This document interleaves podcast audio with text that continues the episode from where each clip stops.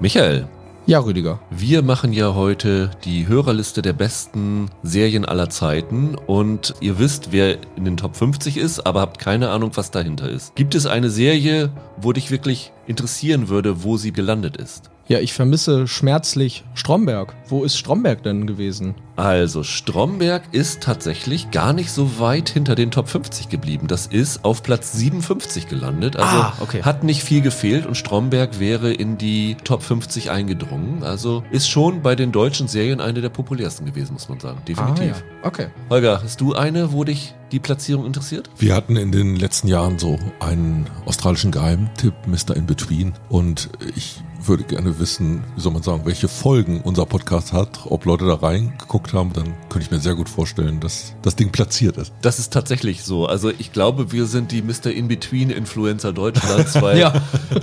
jeder, der diese Serie eingereicht hat, hat dann dazu gesagt, danke für den Tipp, ohne euren Podcast hätte ich das Ding nicht entdeckt. Und es hat tatsächlich dazu geführt, dass die Serie auf Platz 73 gelandet ist. Wow. Auf acht Listen drauf gewesen, was jetzt erstmal nicht nach viel klingt, aber wenn du dir überlegst, dass jeder die Top 10 eingeschickt hat, ist das, finde ich, beachtenswert, dass so eine kleine Serie, die unterm Radar gelaufen ist, da sich überhaupt irgendwo verlaufen hat. Ja. Ja, Grüße gehen raus an die acht.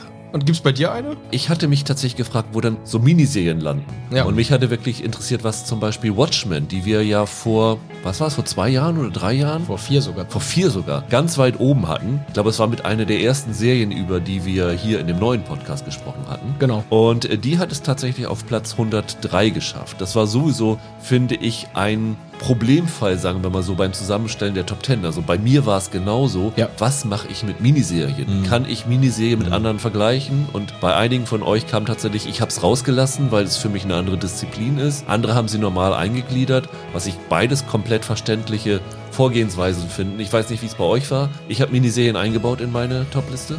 Ich habe eine Miniserie Ja. drin und dann aber auch wirklich quasi stellvertretend für das Fach Miniserie. Ja. Und du auch, Holger, wahrscheinlich, oder? Ja. Aber ich sehe da ein Spin-off, die besten Miniserien aller Zeit. Genau, das kommt Oh ja, dann auf jeden irgendwann Fall. mal, wenn ich wieder ganz viel Zeit habe. Hallo und herzlich willkommen zu einer neuen Ausgabe von Serienweise. Mein Name ist Rüdiger Meier und ich begrüße ganz herzlich Holger Lübgemann Einen wunderschönen guten Tag. und Michael Hille. Hallo. Die Folge heute habt ihr bestimmt alle schon heiß erwartet, weil wir jetzt seit gefühlt drei Monaten rumdrucksen und aufrufen. Aber bevor wir dazu kommen, natürlich das allererste, wir wünschen euch ein frohes Weihnachtsfest. Es geht ja jetzt am Wochenende los. Ich hoffe, ihr habt eine schöne Zeit und könnt entweder Qualitätszeit mit euren Familien verbringen oder Qualitätszeit mit Serien verbringen, die ihr noch nicht gesehen habt bisher. Vielleicht auch inspiriert durch den heutigen Podcast. Vor allen Dingen bleibt aber an dieser Stelle Danke zu sagen, weil ich echt überwältigt bin von der ja, Rezeption, die unsere kleine Umfrage zustande gebracht hat. Es sind tatsächlich 157 Listen von euch eingeschickt worden mit Top 10, Top 15, Top 20. Ich glaube, zwei haben sogar ihre Top 100 Serien aller Zeiten Ich habe eingeschickt. mich auch an der Top 50 versucht, aber es wird immer ein bisschen verzweifelt. Und das fand ich extrem cool. Und was auch echt sehr cool war, dass einige sehr, sehr stark ausgeführt haben, warum diese Serien bei ihnen in den Top 10 drinne sind. Und das war auch wirklich interessant, das zu lesen. Also ich habe wirklich alles gelesen und auch wenn nicht alles hier vorkommt, weil wir halt eine Auswahl auf die Top 50 machen mussten. Aber es war schon interessant, weil man dann doch sieht, was so die Leute begeistert. Man sieht aber auch die emotionale Bindung, die durch Serien geschafft werden kann, weil das ist neben den Miniserien und Serien auch noch so ein Ding gewesen. Was nehme ich an wirklich persönlichen, subjektiven Serien, mit denen ich irgendwie aufgewachsen bin, mit den Figuren, mit denen ich groß geworden bin und mit Serien, wo man wahrscheinlich objektiv eher sagen würde, das ist das Beste, was ich gesehen habe, aber die vielleicht nicht vier, fünf Mal nochmal wieder anschauen würde. Auch da war es wieder interessant zu sehen, wie ihr da vorgegangen seid. Und ich glaube, das Resultat ist dann wirklich auch so ein Mix, der das widerspiegelt. Also ich denke, die Top 50, die von euch rausgekommen ist, ist zu großen Teilen eine Liste, die auch auf den vielen Kritikerbestenlisten stehen würde, die es im Internet gibt. Aber es ist zum Teil auch Sachen, wo man überrascht ist, weil es da eine persönliche Verbindung zu gibt, weil es Serien gibt, die man vielleicht nicht auf den ersten Blick auf den Zettel hatte, aber gerade für mich irgendwie so waren, ich kann es verstehen, weil ich bei vielen dieser Serien dann auch irgendwie eine Verbindung zu hatte. Und das fand ich eigentlich einen ganz, ganz coolen Mix. Und ja, wie läuft das heute ab? Also, wir haben die Top 50 rausgesucht. Da habe ich eure Bemerkungen zu rausgesucht, wie wir es immer im Jahresend-Podcast machen. Und wir splitten das Ganze in zwei Teile auf. Das heißt, heute hört ihr eure Plätze 50 bis 26, also die unteren 25. Und nächste Woche eure Plätze 25 bis 1. Zwischen den ganzen Sachen haben wir noch so Mini-Listen. Also wir haben jetzt nicht selber unsere Top 50 und stellen das gegeneinander wie beim Jahresend-Podcast, weil es dann den Rahmen sprengen würde, sondern wir haben alle drei unsere Top 10 zusammengestellt und werden die an passenden Stellen in dem Podcast immer mal separiert besprechen. Und ich habe noch ein paar andere Top Tens zusammengestellt, weil mir so aufgefallen ist, dass natürlich einige Sachen nicht reflektiert werden in den Listen, aber auch, weil man ein bisschen interessanter in die Tiefe gehen kann. Also Miniserien ist das eine. Ich werde zwischendurch eine Top 10 Miniserien vorstellen. Wir werden eine Top 10 deutsche Serien haben. Wir werden eine Top 10 Netflix Originals haben, was ich sehr interessant fand, was da sich verankert hat. Ich habe eine Top 10 fortlaufende Serien, weil es war auch so ein Ding, nehme ich eine Serie auf, die noch gar nicht abgeschlossen ist oder beschränke ich mich auf Serien, wo man schon das Ende weiß? Stimmt. Und weiß, es gibt kein Dexter, kein Game of Thrones am Ende. Und ich habe tatsächlich auch, weil das bei vielen Frauen aufgetaucht ist, ich nenne mal meine Serien, aber ich weiß schon, dass die Endliste von Männerserien dominiert werden. Ah, okay. Und ich habe jetzt basierend auf den Namen, es ist wahrscheinlich kein 100% zufälliger Faktor, aber eine Liste mit den Top 10 und der Liste von Hörerinnen zusammengestellt. Und die werde ich an späterer Stelle auch nochmal aufführen. Und ich glaube, es ist ganz interessant zu sehen, wo Gleichheit herrscht und wo sie sich von den anderen Listen abheben. Also ich kann sagen, 41 Frauen haben eingeschickt, 116 Männer. Also es ist schon zwei Drittel ungefähr von, von Männern. Deswegen die Männerliste unterscheidet sich nicht so stark von der Hauptliste. Aber die Frauenliste ist schon ein bisschen anders. Und ich finde, an dieser Stelle muss man diese Serien eigentlich auch Gebühren vorstellen. Deswegen Ja, klar. gibt's da später, ich glaube in der zweiten Folge, eine Top 10 zu. Apropos Top 10, schickt bitte noch einmal eure Top. 10s ein. Jetzt habt ihr noch ein bisschen Zeit. Jetzt sind die Weihnachtstage. Viele haben frei. Also die Top 10 2023 könnt ihr noch bis Ende des Jahres einschicken. Wir stellen sie dann, glaube ich, am 19. Januar vor. Dann wieder im traditionellen Ding, wo wir alle zusammensitzen, unsere Top 10 haben und dann reihum jeweils gehen. Und es sind auch schon die ersten eingetrudelt. Also freue ich mich sehr drüber und bin sehr gespannt, wie viel da zusammenkommt und ja, was dieses Jahr für euch das Beste des Jahres gewesen ist. Und ja, wir schreiben auch noch dieses Mal einen kleinen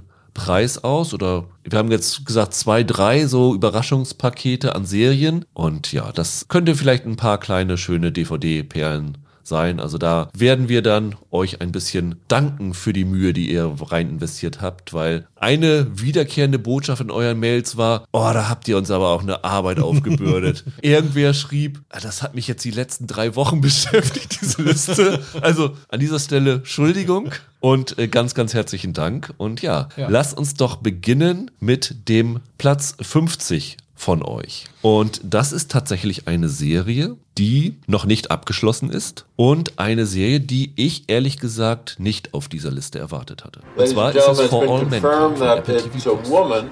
Her name is Anastasia Belikova. What a truly, truly historic moment for women watching across the world. 32-year-old Soviet cosmonaut has become the first woman to set foot on the moon. Hättet ihr mitgerechnet, dass All Mankind es raufschafft? Qualitativ hat sich's verdient. Ja. Ich finde, eine große Frage ist ja immer, wie verbreitet ist quasi diese Hörerschaft der unterschiedlichen äh, Streaming-Dienste. Und dadurch, dass die jetzt bei Apple Plus läuft, weiß man natürlich gar nicht, wie viele dazu überhaupt Zugang haben. Mich überrascht es, dass das auf der Liste ist. Ich hätte gedacht, dass das weiter hinten ist, aber unter anderem wegen so einer False Balance, weil ich dachte, dass der Anteil der Apple Plus Kunden geringer wäre. Wobei wir ja letztes Jahr, glaube ich, Severance war auf Platz 1 der Hörerliste. Ja, ne? Also dadurch Ja, ja, irgendwie. Ich hatte auch drauf gehofft, ähm, weil ich habe das Gefühl, ein paar von unseren Hörern sind ja mit mir über Social Media vernetzt. Und ich habe das Gefühl, keine andere Serie, wegen der wird man so oft angeschrieben, dass die wegen uns dann nochmal angeschaut wurde. Deswegen finde ich es ganz schön, dass die hier dabei ist. Ja, das ist total interessant, weil Ja. in, in meiner persönlichen Blase findet die überhaupt nicht statt. Warum es mich mehr überrascht hat, war, was ich vorhin gesagt habe. Die Serie ist noch nicht abgeschlossen. Die Serie ist auch zum Zeitpunkt, wo die Liste eingeschickt worden ist, ja noch nicht mit der vierten Staffel gestartet. Äh, Ich glaube, vielleicht die ersten paar, ein, zwei Folgen waren schon da beim Ende der Deadline. Das heißt, du musstest die raufsetzen, ohne die zu wissen, wie es mit der vierten Staffel weitergeht, ohne zu wissen, ob die vierte Staffel vielleicht die letzte ist, ob da noch ein, zwei Staffeln dahinterher kommen. Aber wie du schon sagst, also qualitativ ist das äh, hoch. Markus H. hat gesagt, tatsächlich, was ich auch meinte, bei drei Staffeln kann natürlich kein abschließendes Urteil gefällt werden, aber bereits die erste Folge der vierten Staffel zeigte, dass die Qualität aufrecht wird. Das ist das Minendesaster gewesen. Und er schreibt, pro Staffel gibt es zwei Highlights. Der Beginn, wo gezeigt wird, welche besonderen Ereignisse passierten, während die Serie einen Zeitsprung ins nächste Jahrzehnt macht. Ich weiß nicht, geht's euch auch so, dass wenn ihr diesen Vorspann guckt, dass ihr immer auf Pause Ja. drückt, um zu schauen, was ist in den Zeitungen passiert und so? Ja. Es ist auch für mich ein totales äh, Lieblingsereignis. Und am Ende jeder Staffel, wo ein kurzer Ausblick auf das nächste Jahrzehnt geworfen wird und man dann wieder die Tage zählen muss, bis die Serie auf den Bildschirm zurückkehrt. Und ja, wir haben die letzte Folge auch noch nicht gesehen. Also ich weiß auch gar nicht, wo es jetzt in einer möglichen fünften Staffel hinführt. Ob sie auf den Jupiter fliegen, ist, glaub, wird, glaube ich, im Internet spekuliert. Bin ich auch sehr gespannt drauf. Also sind beide Sachen, die ich komplett nachvollziehen kann. Raffaela sagt, eigentlich mag ich keine Alternative History Stoffe. Zu fantastisch und unglaubwürdig sind sie in meinen Augen oft. Außerdem tendiert mein Interesse an Raumfahrt gegen Null. äh, For All Mankind hat mich eines Besseren belehrt. Die Serie ist unheimlich gut durchdacht und regt zum Nachdenken über so vieles an. In meinen Augen ist sie auch ein zutiefst feministischer Stoff. In kaum einer anderen Serie gibt es so viele tolle Frauenfiguren. Ja, auf jeden Fall. Was mir besonders gut gefällt, die Frauen müssen nicht gut menschlich agieren, sondern haben Stärken und Schwächen, die sie zeigen dürfen. Also definitiv. Das hat sich, glaube ich, in den ersten Folgen noch nicht so richtig abgezeichnet gehabt. Ich finde, das ist dann immer stärker geworden und Ja, das entwickelte sich. Genau, ist dann auch eine Stärke der äh, Serie gewesen. Ellen Christina sagt einfach interessant, innovativ, gut gemacht und Fabian B. meint, Apple TV Plus hat den mit Abstand höchsten Production Value aller Streamer. Stellvertretend For All Mankind auf seiner Liste, die die atemberaubendsten Bilder überhaupt liefert, eine Serie gemacht für die Kinoleinwand. Das ist tatsächlich eine Serie, wo ich mir denken würde, so ein paar Folgen mal auf einer großen Kinoleinwand zu sehen, das könnte richtig cool sein. Die Hotelfolge. Ja, genau. Gleichzeitig habe ich ein bisschen Angst davor, je weiter sie in die Zukunft springen, desto mehr Altersmasken brauchst Ja. du. Und ich finde, da kommst, äh, stößt du auch an eine Grenze. Du musst irgendwann Kill Your Darlings hier wirklich Ja. wörtlich nehmen. Ja, ja. Definitiv. Also äh, Joel Kinnaman sollte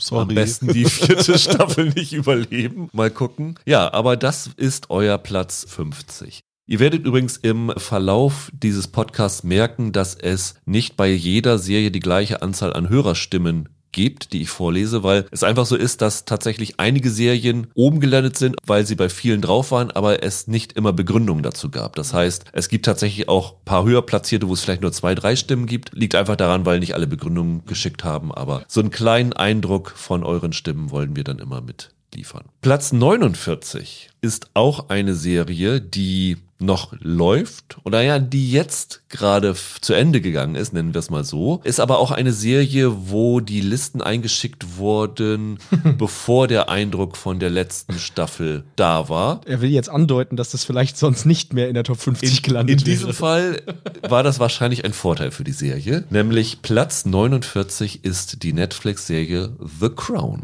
It would help if we could decide here and now on your name. My name? Yes, ma'am. Your regnal name. Uh, that is the name you will take as queen. Let's not overcomplicate matters unnecessarily. My name is Elizabeth.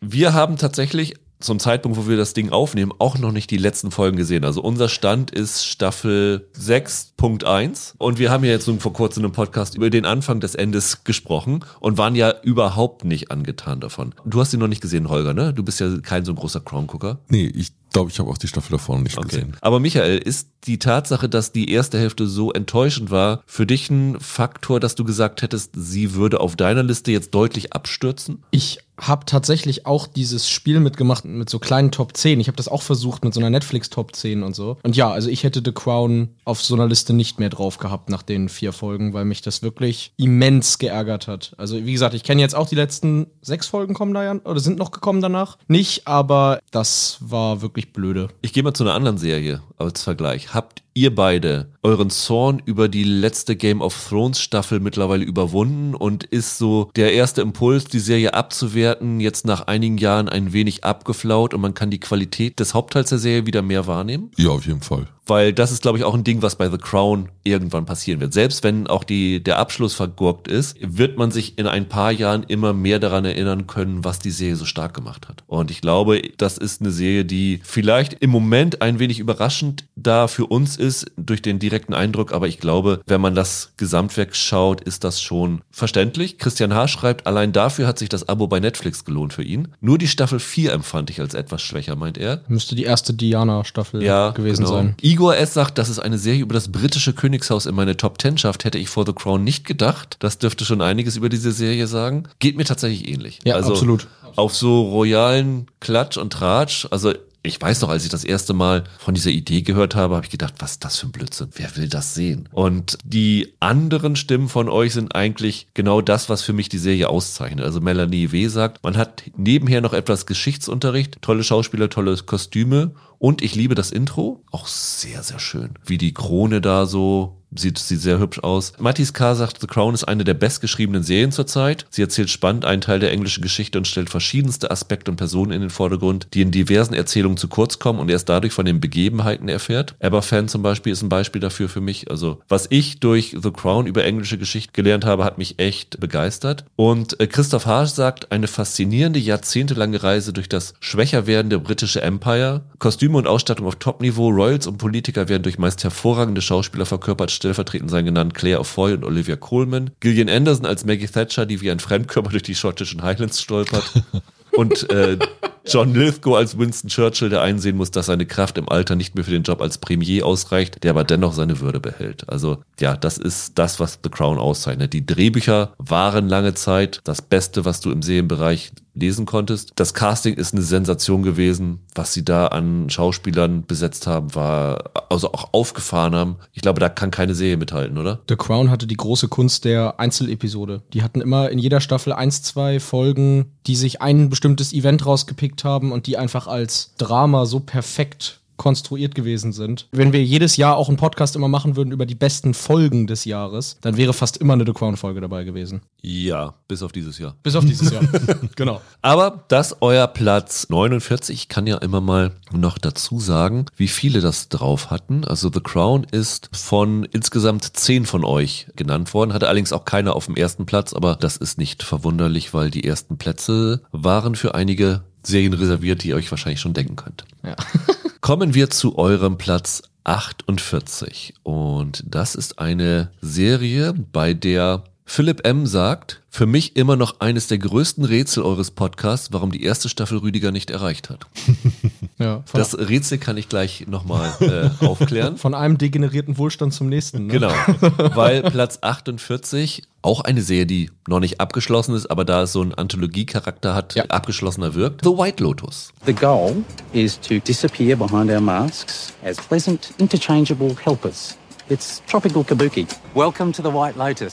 Ja, Rüdiger, warum hat dich die erste Staffel da nicht erreicht? Was war los? Ja, ich meine, ich habe es oft genug gesagt. Ich habe Probleme mit Serien, wo nur Arschlöcher rumlaufen. Ja. Und äh, deswegen kann ich mit White Lotus nicht wirklich viel anfangen. Und habe tatsächlich die zweite Staffel dann auch gar nicht geguckt, weil ich das nicht ertragen konnte, meine Zeit mit diesen Menschen zu verschenken. Ja, aber andere sehen es anders. Ich glaube, wie ist bei euch? Die erste Staffel war richtig klasse. Die war wirklich originell, die war fantastisch inszeniert. Und Wohlstandstourismus hat die sehr schön vorgeführt, finde ich. Die hatte richtig tolle Ideen. Es gibt diese Geschichte mit dem Golfplatz, ne, der auf einem alten Ureinwohnerreservat oder so errichtet war. Und wie sie das in der Folge, in der es zur Sprache kommt, aufgelöst haben, war irre witzig und ging auch gleichzeitig unter die Haut. Also ich kann das total nachvollziehen. Das war wirklich richtig klasse erzählt. Ich kann da nur zu sagen, White Lotus, weißer Fleck bei mir. Okay. Äh, ich habe nicht eine Sekunde von der Serie gesehen. Okay. Die ist an mir vorbeigezogen. Muss man auch sagen, später kommen noch, wenn wir in die höheren Gefilde kommen, Serien, wo ich sage, oh Gott, wie peinlich. Ich habe von den Top 10 7 nicht gesehen, so ungefähr. Echt? Wirklich? Ja, ja, ich, glaub, ich glaube, so weit kommt's hin. Also, ich habe einiges noch zu holen, aber dieser Tatsache bin ich mir bewusst, weil ich tatsächlich dann doch recht spät in dieses exzessive Seriengucken eingestiegen bin. Und wenn man so viel guckt, hat man weniger Zeit, alte Serien nachzuholen. Das ist das Problem dabei. Das stimmt allerdings. Das ist vielleicht der Moment, wo wir offenlegen müssen, dass Roland heute nicht dabei ist, Ja. weil er noch nicht alle Serien gesehen hat. Genau. Roland wollte erst alle Serien dieser Welt schauen, bevor er sich berufen Ein gefühlt, Urteil zu hier da. dabei zu sein. Und da habe ich nur gesagt, ja, eigentlich hätte ich dann den Podcast auch absagen müssen, weil Bei mir ist das in der Spitze wirklich peinlich, aber na gut, ich stehe zu meinen Fehlern. Könnt ihr euch nächste Woche drauf freuen. Stimmen von euch über White Lotus. Also Patrice R. sagt, eine Serie, über die ich nur von anderen gehört habe, dass sie gut sein soll. Da dachte ich mir, gebe ich ihm eine Chance und ich muss sagen, es hatte mich gepackt. Super Schauspieler, tolle Geschichte und viele Momente, wo man auch lachen konnte. Und das Mitfiebern bis zum Schluss war mir ein absolutes Vergnügen, was mich glücklich zurückgelassen hat. Ja, Das ist ja verständlich. dieser ja, Mordfall-Charakter, den die Serie immer hat. Ne? Und Genau. Ich glaube, Mike White hat das auch gemacht, weil er wusste, dass er dann vielleicht die Zuschauer mehr packen konnte, auch wenn ihm wahrscheinlich dieser Teil der Serie am wenigsten am Herzen gelegen hat. Ja, ja. Und er das einfach so als Vehikel genommen hat, um das zu sagen, was er sagen wollte. Ein MacGuffin quasi. GTD findet beide Staffeln perfekte Unterhaltung und sehr lustig. Olli B. sagt, perfekt besetzte Satire in Höchstform, edel gefilmt noch dazu. Da muss ich auch sagen, die sieht wahnsinnig gut aus. Und da haben sie die erste nicht während der Pandemie gefilmt oder sowas? Das müsste so gewesen sein, ja. Ja, ne? Ist richtig. Und äh, ich, ich glaube, sie hatten sich da tatsächlich dann zunutze gemacht, dass das Hotel, wo sie waren, eh nicht offen haben konnte wegen der Pandemie. Und Genau. dann konnten sie sich da einbuchen und das sieht wirklich super aus. Und Philipp M. hat neben dem kleinen Schuss vor dem Bug gegenüber mir auch noch gesagt, für ihn ein unfassbar großes Vergnügen, die beste und schwärzeste Satire auf privilegierte weiße Menschen, die ich je gesehen habe. Zuverlässig wechselte sich hier lautes Lachen mit dem Wunsch, im Boden zu versinken ab. Das ist der Punkt, wo ich dann immer meine Probleme habe. Fremdschämen ist nicht meine Disziplin. Sehr schön gesagt. Das möchte ich, möchte ich auf dem T-Shirt haben. Darüber hinaus kenne ich keine Serie, in der sich Musik und Score so extrem gut mit der Geschichte und der Atmosphäre der Story zu einem Gesamterlebnis verdichtet und dadurch die Zuschauer dermaßen in den Band zieht. Ja, das ist wahr. Die Musik am Anfang habe ich gedacht, die klingt so artsy, aber das ist richtig cool im Zusammenspiel mit den Bildern. Genau, und das ist euer Platz 48, ist auch von 10 von euch gewählt worden. For All Mankind, for the Record übrigens von 8 eingereicht worden. Dann kommen wir zu der ersten Serie in den Top 50, die tatsächlich eine Stimme auf Nummer 1 hatte. Okay. Und das ist auch die erste Miniserie, die wir hier auf der Liste haben. Und zwar handelt es sich dabei um das Damengambit. I went over your games at this tournament. You are a marvel, my dear. I may have just played the best chess player of my life. Die Netflix-Serie, die vor drei Jahren in der Jahresliste bei euch auf der 1 war, wenn ich mich nicht ganz täusche. Dann ist es ja fast erstaunlich, dass Ja. sie nicht höher platziert ist. Ja, aber da ist dann halt dieser Faktor Miniserie, ne? Ich glaube, die spielt da so ein bisschen rein bei vielen, die das vielleicht vorne drauf gehabt hätten. Aber Melanie W. sagt, spannende Geschichte, stach thematisch sehr heraus und die Serie sah super aus.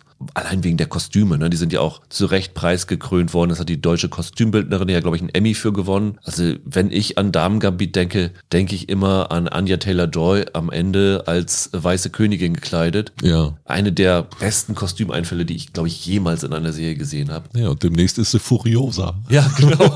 Und dieses Ding zieht sich ja durch. Also du hast ja dieses ganze Schachmotiv auf ihren Kleidern, diese gekästelten Outfits, die sie hatte. Das sah super aus. Christoph Haar sagt, tolles Porträt einer hochbegabten jungen Schachspielerin. Eine Entdeckung war Anya Taylor-Joy als Beth Harmon, die mit ihren Blicken und überlegenem Schachintellekt ihre Gegner filetiert. Enorm stilvoll, was Kostüme und Zeitkolorit angeht, sagt er auch. Und Tom B. sagt, was für ein Überraschungserfolg, welch ein toller Einfall mit der Visualisierung der Schachzüge an der Decke. Das weiß ich auch noch, wie sie da im Bett liegt und oben, war sie dann noch im, im Kinderheim? Da fängt das Da wahrscheinlich fängt an. das ne? wahrscheinlich Ja. an und sie dann ja nur noch an Schach denkt. Und ja, das war echt eine wahnsinnig gute Serie. Hat ja auch ihre Karriere nochmal sehr gepusht. Ne? Also Ja. sie hatte zwar schon sowas wie Split gemacht, der ganz gut im Kino lief, aber irgendwie hat das einen anderen Star-Level für Anya Taylor-Joy bedeutet. Vor 14 Tagen hat ein Kollege meiner Frau sie zur Seite genommen und gesagt, ey, was du dir unbedingt mal angucken musst, ist das Damengambit. Als mir das erzählt wurde, habe ich dann nur, natürlich nur peinlich gehüstelt, weil ich das Gefühl habe, oh, du bist jetzt mal ein paar Jahre zu spät. Ja, so geheim ist der Tipp Ja, nicht. genau. Aber ist ja schön, wenn es immer noch neue Zuschauer findet. Das war ja eine Serie, die eigentlich wie für dich gemacht war als passionierter Schachspieler, ne? Ja, ich hatte ja auch meine Zweifel, ob sie es hinkriegen. Ich hatte damals im Podcast ja auch gesagt, dass Schach gerne falsch dargestellt wird in Filmen, wo dann teilweise schon die Grundaufstellung der Figur nicht stimmt, weil das oft einfach nur als wie so ein Accessoire eingesetzt wird. Schaut mal, das ist jetzt eine kluge Figur oder Ja. das soll ein Intellektueller sein, der spielt Schach. Ja, genau. Und das ist dann halt immer so ein bisschen lächerlich, aber Aber toll ist es ja, wenn solche Passionen, die ein bisschen am Rand der Gesellschaft liegen, plötzlich so verarbeitet werden. Das macht ja ein bisschen auch so den Reiz aus, dass es für viele, glaube ich, schon so ist, dass sie da eigentlich in so eine, so eine fremde Welt mit entführt werden, auch wenn es da draußen irgendwie ein paar Millionen Leute gibt, die für sich gerne, gerne Schach spielen, haben ja die meisten doch keinen Zugang dazu. Und das Vermittelnde dieser Serie, da finde ich, finde ich äh, faszinierend. Hat einer von euch die Serie nochmal geschaut nach dem ersten Mal eigentlich? Nee. Nur ausschnittsweise. Also das ist mir jetzt, als es jetzt hier auf der Liste aufgetaucht ist, so ein bisschen eingefallen, dachte ich, hm, das ist eine Miniserie und eigentlich habe ich jetzt so nach ein paar Jahren doch nochmal Lust, das nochmal zu schauen, weil die doch mich damals auch wirklich bewegt hat und ich die wirklich so toll fand und das doch eigentlich was ist, was man schnell nochmal gucken kann. Das ist ja der Vorteil von Miniserien und Damen Gambit ist auch so ein Ding, das ist jetzt nicht schlimm, wenn du weißt, wie es am Ende ausgeht. Das ist jetzt nicht irgendwie, du weißt, wer der Mörder ist, also eine Krimiserie oder so, wo du vielleicht beim zweiten Mal noch drauf achtest, okay, sind da irgendwelche Hinweise, die beim ersten Mal durchgegangen sind. Aber das ist, glaube ich, eine Serie, die man auch beim zweiten Mal nicht schlechter finden würde als beim ersten Mal. Ja, aber ich glaube, wir leben ja jetzt gerade in so einem Zeitalter der Überfülle. Also es wird rechts und links so viel produziert und es kommen so viele neue Sachen oder jeder hat seine weißen Flecken, die er noch nicht gesehen hat, dass ich glaube, wir alle so eine ellenlange Watchlist haben. Ich habe manchmal das Gefühl, als ich jung war, hatte ich eine viel größere Nähe zu Wiederholungen. Also es gibt wirklich Filme, die ich zwei, drei, viermal geguckt habe, wo ich überhaupt kein Problem mit hatte, wenn ich sie so sehr kannte, dass ich einfach mitsprechen konnte. Heute würde ich auf die Idee nicht kommen, weil so viel da ist, was mich hoffentlich noch überrascht. Dann liegt es vielleicht tatsächlich am Altersunterschied, dass ich immer noch gerne Sachen mehrfach gucke. Also ich erzähle das hier auch häufig, dass ich dann vor den Top 10 Podcasts meistens dann gerade Ja. die kürzeren Sachen mir nochmal anschaue oder so. Aber bei Damen Gambit hat es noch nicht gelangt irgendwie, dass ich das mal gemacht habe. Das ist der perfekte Zeitpunkt, um unsere erste Top 10 einzubinden, weil die erste Top 10 ist tatsächlich meine persönliche Top 10 der besten Serien aller Zeiten und sie beginnt auf Platz 10 mit einer Serie, wo ich tatsächlich das gemacht habe, nämlich einen Rewatch der Serie in diesem Jahr. Okay. Ah, jetzt habe ich schon eine Idee, was es ist. Und was verglichen mit das Damen-Gambit ein deutlich größerer Zeitaufwand gewesen ist, weil die Serie hatte, lass mich überlegen, 264 Folgen, wenn ich mich nicht ganz täusche. Das waren zwar nur Halbstünder, aber das sind immerhin was sind es? Fünf Tage Lebenszeit, die dann drauf gegangen sind. Denn ich habe mir, ihr werdet es ja sicherlich schon wissen, Frasier in diesem Jahr angeschaut, bevor dann das Reboot gekommen ist. Und ich glaube, ohne diesen nochmal anschauen, hätte ich sie wahrscheinlich nicht auf meine Top 10 Okay. gesetzt. Weil gerade bei Sitcoms ist es ja so, dass sie nach einer gewissen Zeit dann doch irgendwie alt wirken und die Gags vielleicht wie aus einer vergangenen Zeit wirken. Und ich habe die Serie durchgeguckt und natürlich, wenn du eine Serie hast, die pro Staffel 24 Folgen hast, ist da nicht alles super. Aber ich hätte nicht gedacht, wie viel Spaß ich nach so vielen Jahren nochmal an einem Rewatch von Frasier haben kann. Michael, du guckst ja auch gerade, du wirst da anschließen können, ne? Absolut. Ich bin irgendwo in der siebten Staffel oder so und kam jetzt wegen Podcast-Produktion nicht weiter. Aber es ist genau wie du sagst, da ist natürlich nicht jede Folge Gold, das ist bei dem Output ja auch nicht möglich. Aber die, die richtig gut sind, das ist dann halt auch, also viel witziger werden Sitcoms dann auch nicht. Das stimmt Ja. wirklich. Und leider kann das Reboot da nicht so ganz mit Nee. anschließen. Ich gucke immer noch die Folgen, wenn sie rauskommen, weil ich das irgendwie sehen will, wie es weitergeht. Aber so mit dem Herzen dabei wie bei dem Rewatch bin ich tatsächlich nicht. Ich habe trotzdem noch eine Frage dazu. Repräsentiert das jetzt so deinen Geschmack von, ich sag mal, aus so, so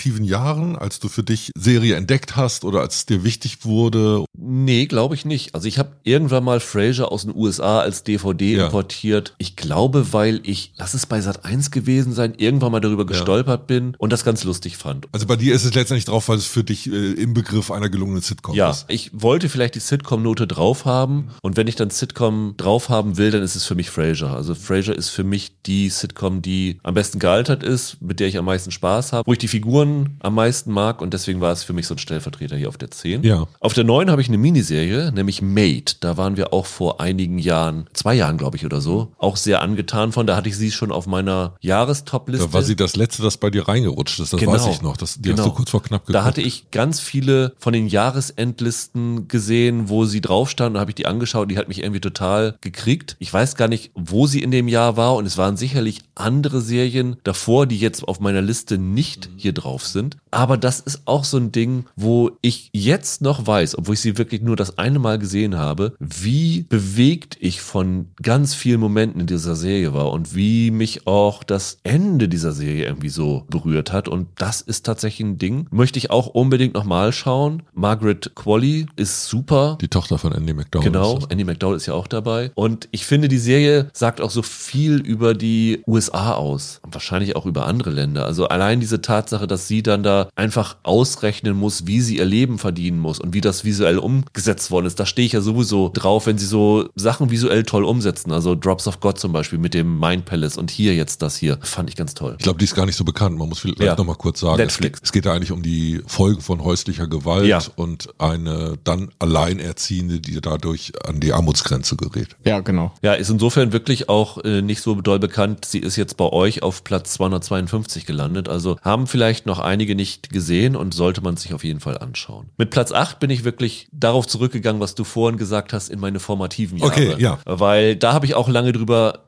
nachgedacht, was ist so für mich der Stellvertreter von Serien, die ich in meiner Jugend gesehen habe. Und ich bin mit Star Trek groß geworden und äh, ich finde es immer noch gut, aber ich weiß auch, dass die für mich zu viele Auf und Abs hatte innerhalb der Staffeln und so. Und ich habe mich dann für Zurück in die Vergangenheit entschieden. Ja. Scott Bakula als äh, Zeitspringer. Ich habe es dieses Jahr schon mehrfach erwähnt, wenn wir über Pokerface gesprochen haben. Das sieht man ja auch. Ich habe mich, ohne dass ich darüber gelesen hatte, mit Interviews von Ryan Johnson, gleich gedacht, ah, das erinnert mich an Zurück in die Vergangenheit, dieses Springen an neue Orte, du weißt nicht, wo sie landen. Und das war ja auch seine Inspiration. Deswegen hat mich vielleicht Pokerface auch so ge gepackt. Und ich habe tatsächlich Zurück in die Vergangenheit einige Folgen schon sehr, sehr oft gesehen. Und die hat sich am Ende auch ein bisschen verrannt. Die war auch so eine Serie, die immer von der Absetzung bedroht war, wo sie immer dagegen anschreiben mussten und sich dann Gimmicks wieder in den späteren Staffeln mit der JFK-Ermordung, da ist er irgendwann in Lee Harvey Oswald gesprungen und so. Das war irgendwie ein bisschen aus dem typischen Charakter raus. War nicht schlecht, aber das ist tatsächlich eine Serie, wo du mi- mich fragen würdest, was war so die Lieblingsserie deiner Kindheit, ist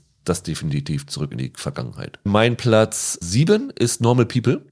Einfach weil es für mich die schönste Liebesgeschichte ist und gleichzeitig auch die schmerzhafteste Liebesgeschichte, die ich jemals in Serienform und vielleicht auch in Filmform gesehen habe. Paul Mescal, Daisy Edgar Jones, für mich zwei wahnsinnige Entdeckungen. Ich liebe Irland, ich liebe die Landschaft, die sie da haben, überhaupt Land und Leute und ja, ist für mich eine Serie, wo ich mir dann auch tatsächlich nach der Serie das Buch gekauft habe, das Buch gelesen habe, es genauso fantastisch fand wie die Serie. Also die musste für mich hier unbedingt drauf. Watchmen, habe ich vorhin schon erwähnt, ist mein Platz 6. Auch nochmal eine Miniserie, ist die letzte Miniserie, die ich auf meinen Top 10 habe. Da hast du ja drei Stück drauf. Ist ja schon dann eine ziemliche Menge. Ich habe mich dann wirklich dafür irgendwann entschieden, weil klar ist das vielleicht ein bisschen leichter, in einer Staffel Leute zu begeistern als in zehn Staffeln oder so. Aber was Watchmen gemacht hat, einfach die Vorlage, die ja für viele als heiliges Gut gilt, zu erweitern, also nicht neu zu verfilmen, was ich ursprünglich dachte, als ich das erste Mal gehört habe, Watchmen wird zur Serie, und das so klug aufzuladen mit Kommentaren über das heutige Amerika, was die Serie mir ehrlich gesagt beigebracht hat an Sachen, über die ich nicht wusste. Stichwort Talzer. Also nicht nur mir, sondern in den USA ist es ja groß geworden. Das. Tulsa Massaker, Bess Reeves und solche Sachen. War wahnsinnig gut. Allein, wir haben das damals im Podcast ja dann ein paar Monate später gesagt, was die Serie halt relativ knapp noch vorweggenommen hat. Ne? Die lief im November 2019 und die Polizisten hatten genau die Masken auf, die fünf Monate später dann pandemiebedingt jeder im Gesicht hatte. Das war schon erstaunlich, wie viel die vorweggenommen haben. Und auch eine Serie, wenn ich mich nicht ganz täusche, in einem unserer ersten Serienweise-Podcasts Ja. drin, ganz Ja. am Anfang. Ja. Und da weiß ich noch, den haben wir aufgenommen, bevor wir in unserem alten Podcast auf den neuen hinweisen konnten. Das heißt, die Hörerschaft war relativ gering. Aber ich habe im langen Lauf festgestellt, dass dieser Podcast immer wieder, also relativ häufig noch gehört wird, weil viele Leute immer noch Watchmen entdecken und das wirklich eine Serie ist, die begeistert und wo, Leute, wo die Leute dann auch wissen wollen, einfach wenn jemand darüber, darüber spricht, Ja. wie andere Leute das sehen und so. Ja. Äh, Für mich eine wirklich tolle Serie. Platz 5 ist für mich The Bear. Nicht abgeschlossen, aber ich konnte an The Bear nicht vorbei. Die zweite Staffel hat mich so weggehauen. Anschauen. Ich werde jetzt wahrscheinlich schon ein bisschen spoilern, was dann in diesem Jahr bei der 2023er Liste So, so, auf meiner also weggehauen. Verstehe. wahrscheinlich stehen wird. Wir haben hier oft drüber gesprochen und es ist hier eine aktuelle Serie. Wir haben sie bei den Serienweise Awards gekürt. Michael, ich glaube, viel mehr brauche ich nicht darüber sagen. Ja. Ebenfalls nur zwei Staffeln, mein Platz vier, Fleabag, war einfach fantastisch. Ich überlege gerade, habe ich die sogar schon ein zweites Mal gesehen? Ich habe aber so viele Clips im Internet mir nochmal wieder angeschaut, dass ich das Gefühl habe, ich habe sie mehrfach gesehen. Ich kann mal meine erste Begegnung mit Fleabag erzählen. Die war im Büro damals auf der Arbeit, weil Rüdiger die im Büro geschaut hat und ich saß irgendwie drei Schreibtische von ihm entfernt und man konnte sich auf die Arbeit nicht konzentrieren, weil er alle fünf Minuten wahnsinnig laut durch diesen Raum gelacht hat. Und irgendwann ist man dann wirklich hin und gesagt, so jetzt, wehe, es ist nicht wirklich witzig, was du da guckst. So bin ich das erste Mal auf Fleabag gestoßen. Siehst du? Ergibt total Sinn. Die Frühform des Podcasts Bürogespräche. ja, also Phoebe Waller-Bridge Ja. hat sich da so als eine der Top-Autorinnen etabliert. Also was sie dann mit der ersten Staffel von Killing Eve gemacht hat, war ja auch wirklich sensationell. Vollkommen. Ich finde sie einfach großartig und ist auch so clever einfach mit diesem Durchbrechen der vierten Wand und wie sie das dann in der zweiten Staffel nochmal umgedreht haben. Großartig. Ja, man muss ja auch sagen, Durchbrechen der vierten Wand ist ein total alter Hut. Aber ich erinnere mich an niemanden, der es mit so einer Meisterschaft ins Bild gesetzt hat und, und, und schlicht einfach gemacht hat, ausgeführt hat, wie sie das tut. Also dieses Augenzwinkern und diese soforte Verbindung, die sich durch den Blick mit dem Zuschauer herstellt, das ist fantastisch. Meine drei ist eine Serie, wo ich, als so die Listen von euch eingetrudelt sind, gedacht habe, verdammt nochmal, warum nimmt diese Serie einfach keiner rauf? Weil ich die so genial damals fand und ich immer noch das Gefühl habe, die ist in Deutschland nicht so bekannt, obwohl sie, ich meine sogar im ZDF gelaufen ist. The Nick von Steven Soderbergh mit Ja. Clive Owen und Andre Holland, die Krankenhausserie im New York des frühen 20. Jahrhunderts. Ich glaube, genau im Jahr 1900 beginnt sie. Genau, das Charité für Anspruchsvolle. Aber selbst wenn die beim ZDF lief, die haben sie im Spätprogramm Ja, vergraben. definitiv. Ne? Mussten Also, sie, ja, ja. So brutal wie die ist. Weil ja, genau. also es gab blutige Szenen, also das war richtig heftig. Also ich erinnere mich da immer noch an diese Gehirnoperationsszene in dem Saal. Aber auch das erinnert mich so ein bisschen an Watchmen. Auch da habe ich unglaublich viel über die Zeit gelernt. Es gab in der, was in der ersten oder zweiten Staffel, die siebte Folge, wo ein Polizist übergriffig gegenüber einer Frau ist, der dann erschossen wird und dann eine Hetzjagd gegen Afroamerikaner in New York stattfindet, was auch auf historischen Ja. Tatsachen beruht. Und solche Sachen, wer den Podcast hört, weiß, dass ich es liebe, Serien mit Geschichtsstoffen zu sehen und dann tiefer in die Recherche einzutauchen. Und das war gefühlt die erste Serie, bei der das für mich so gewesen ist, wo, wo ich The Nick gesehen habe und ganz viele alte Artikel über die Zeit gelesen habe. Und natürlich Clive Owen und Andre Holland sind, sind eine Wahnsinn. Und dann hier der Fahrer dieser Hühne, der, der Pferdekutsche. Ja, ja, ja. Auch eine ganz, ganz großartige Figur. Also wer es noch nicht gesehen hat, es ist ein absolutes Meisterwerk. Platz zwei für mich The Wire. Ich glaube, da muss ich jetzt mich nicht so drüber auslassen, weil die, ich wette bei Michael, vielleicht bei Holger auch noch auf den Top 10 auftaucht, werden wir sicherlich später nochmal drauf zu sprechen kommen. Aber den Platz eins habe ich ganz für mich. Ganz für mich alleine. Wer Rüdiger kennt. Ich wollte gerade sagen, wir können einfach weitergehen. Jeder weiß, was jetzt auf der 1 auftaucht. Es ist Friday Night Lights. Eine Serie, die ich wirklich mehrfach gesehen habe, die ich abgöttisch liebe. Die einzige Serie, die ich kenne, die mit dem Austauschen des Casts noch besser geworden ist nach der vierten Ja. Staffel, weil sie dann eben so ja, jemanden wie Michael B. Jordan mal eben in den Cast geholt haben. Eine Serie, die brillant das Kleinstadtleben in den USA, besonders das texanische Kleinstadtleben porträtiert, ist für mich ein absolutes Meisterwerk. Und ich habe mich sehr, sehr gefreut, dass ein paar von euch sie auch auf ihrer Liste drauf hatten, auch mit der Bemerkung, teilweise, dass sie durch mein ständiges Nerven irgendwann eingeknickt sind und das angeschaut haben und auch dann wirklich begeistert waren. Vielleicht war es manchmal auch eine Mitleidsnennung auf der, auf der Liste, aber sie hat es immerhin auf Platz 79 bei euch geschafft und da bin ich sehr, sehr happy drüber. Ist neben Fleabag wahrscheinlich die andere Serie, die ich deinetwegen dann auch irgendwann mal Ja. angefangen habe. Also steht bei mir auch im Regal jetzt. Ja. Das waren meine persönlichen Top 10. Und wir machen weiter mit eurer 46. Das ist eine Serie, die ich gar nicht gesehen habe, muss ich sagen. Mein erstes großes Loch in dieser Liste. Es ist nämlich Peaky Blinders. God be their witness. That is God, and that of the Peaky Blinders. This is Spark Hill and Small Heath.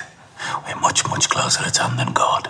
Ich glaube, der Untertitel ist Gangs of Birmingham. Birmingham. Also es geht dann wirklich auch so ein historischer Stoff. Also eigentlich ist es ein Thema, das mir total liegen Ja, ja, müsste. ja. Das Problem war, als ich darauf aufmerksam geworden bin, war sie schon in der vierten oder fünften Staffel. Und das ist so auch ein wiederkehrendes Moment bei den Serien, die weiter oben sind. Ich schaffe es einfach nicht, das nachzuholen. Dieser Faktor, du hörst irgendwann darüber, die Serie ist super und dann merkst du, scheiße, da sind schon 40 Folgen. Da kommt Ja. man dann irgendwie Ja. über den Hügel nicht rüber, aber ihr könnt vielleicht mehr dazu sagen. Ich habe auch nicht alle Staffeln gesehen, aber ich glaube die ersten drei oder so. Und was in der richtig gelungen ist, ist das Einbinden von Songs, gerade als Untermalung von Action-Szenen. Also ich habe die tatsächlich damals angefangen, weil mir ein Kumpel erzählt hat, dass The White Stripes ständig spielt in der Serie. Ich mag die White Stripes, dann habe ich da das angeguckt und das ist schon irgendwie irre. Die spielt ja dann in den, ich glaube, sind die 20er, 30er Jahre halt. Und dann hast du aber von Johnny Cash über Jack White bis Iggy Pop, alles, was irgendwie in diesen Musikbereich fällt, das dann unter Schießereien, unter Kampfszenen oder so gelegt wird. Und dann ist das halt eine Serie mit Typen, die du im englischen Original ohne Untertitel meistens nicht verstehst, weil sie mit ganz starkem Akzent reden, weil sie alle irgendwie in ihre dicken Bärte nuscheln. Aber halt auch eine Serie, die gerade Killian Murphy, Herrn Oppenheimer, richtig die Sau hat rauslassen lassen. Naja, der Typ ist halt ein Charismatiker und ich glaube, das ist so eine Serie auch schlicht und einfach als Gangsterporträt funktioniert die extrem gut. Dann muss man sagen, Stephen Knight äh, kann Drehbücher, der kann schreiben. Also es gibt da Szenen, die zirkulieren bis heute. Es gibt so Reels mit den coolsten Zitaten daraus und das ist nicht Quatsch, sondern das ist gut geschrieben. Es gibt da richtig tolle Konfrontationsszenen und dann hatten sie über die Jahre ja auch viele, ich sag mal, Gaststars. Also Tom Hardy hatte zum Beispiel einen sehr eindrücklichen Auftritt in, in der dritten Staffel. Ja, kann ich total nachvollziehen, dass es das Ding auf die besten Liste geschafft hat und das auch völlig zu Recht aus, aus meiner Warte. Passend zu deiner Bemerkung sagt Jens D., wer kann den Augen von Cillian Murphy widerstehen? Unheimlich charismatische Serie, stylisch, coole Musik, kaum zu verstehender Dialekt. Auch spät noch reingerutscht bei ihm in der Liste. Und Marco H. sagt auch, für mich hier eine unfassbar gelungene Atmosphäre, fesselnde Storylines, allerbeste Musikauswahl. Auch wenn sie gar nicht aus der Dekade der Serie stammte. Bestechend gute Schauspieler. Und die Serie hatte einfach auch stets eine außergewöhnliche Spannung. Dazu beispielsweise Cillian Murphy oder auch Tom Hardy einfach großartig. Das waren die beiden Stimmen von euch davon. Und ich muss sagen, ich habe schon Lust auf diese Serie, weil die haben jetzt gerade mit die geilsten Funko Pops rausgebracht, die ich je zu einer Serie gesehen habe. Die hätte ich mir sicherlich geholt, wenn ich zu der Serie eine intensivere Verbindung gehabt hätte. Platz 45 bei euch ist eine Serie, wo ich tatsächlich überrascht gewesen bin, dass sie drauf war. Also vielleicht noch mehr als bei Peaky Blinders, ja. Ehrlich, mich hat das verwundert, dass sie so niedrig ist. Okay, alles klar. Es handelt sich um Sons of Anarchy. So you like Harleys, huh? Yeah, they look good, but I'm way into the slant bikes for their speed, you know? Right, right. Say cheese. Cheese. Nice. That's before. Before.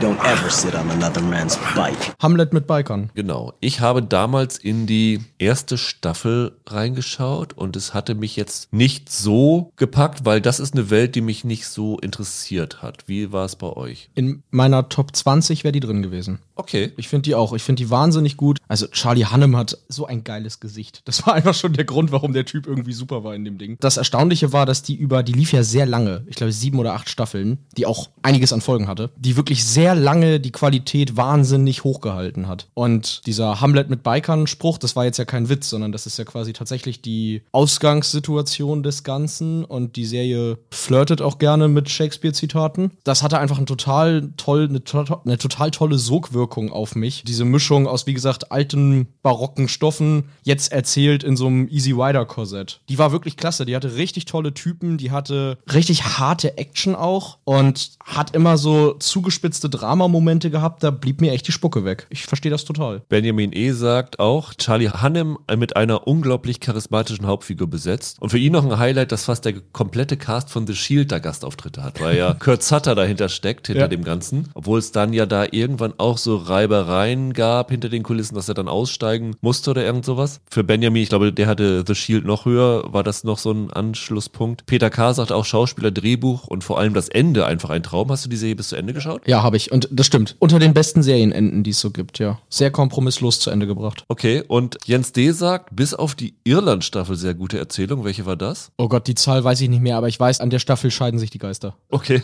Das ist, ich glaube, im Fandom der größte Streitpunkt. Interne und externe interne Querelen werden durch das hervorragende Cast sehr überzeugend dargestellt, sagt Jens noch. Vollkommen. Das ist die 45. Dann kommen wir zur 44 von euch. Hat euch das überrascht? Nee, auch nicht. Es gibt Serien, die sind mehr für ein spezielleres Publikum. Und in dem Fall ist das halt eine Krimiserie, die als solche aber, glaube ich, so gut gemacht ist, dass sie in diesem Genre besonders überzeugt. Ja. Und dann hängt so ein bisschen daran, äh, wie viele Fans des Genres das wiederum aber ein extrem großes ist, stimmen mit ab und dann hast du so ein Ergebnis, dass so eine Serie reinrutscht. Es handelt sich um die Brücke. Auf der Brücke wurden zwei halbe Frauenleichen gefunden. Die eine ist Kerstin Eckwall und die andere Tote, die etwa ein Jahr lang eingefroren war, ist Martin. Monique Brammer, 23 Jahre alt. Und zwar das dänische Original, ja. nicht die US-Version von dem Ganzen. Ja. Ist von acht von euch gewählt worden. Eine Nummer eins Platzierung. Peaky Blinders genauso. Sons of Anarchy hatte neun Nennungen ohne Top 1 Platzierung. Und die habe ich tatsächlich nicht gesehen. Wie alt ist sie eigentlich schon? Die ist 2011 bis 2018.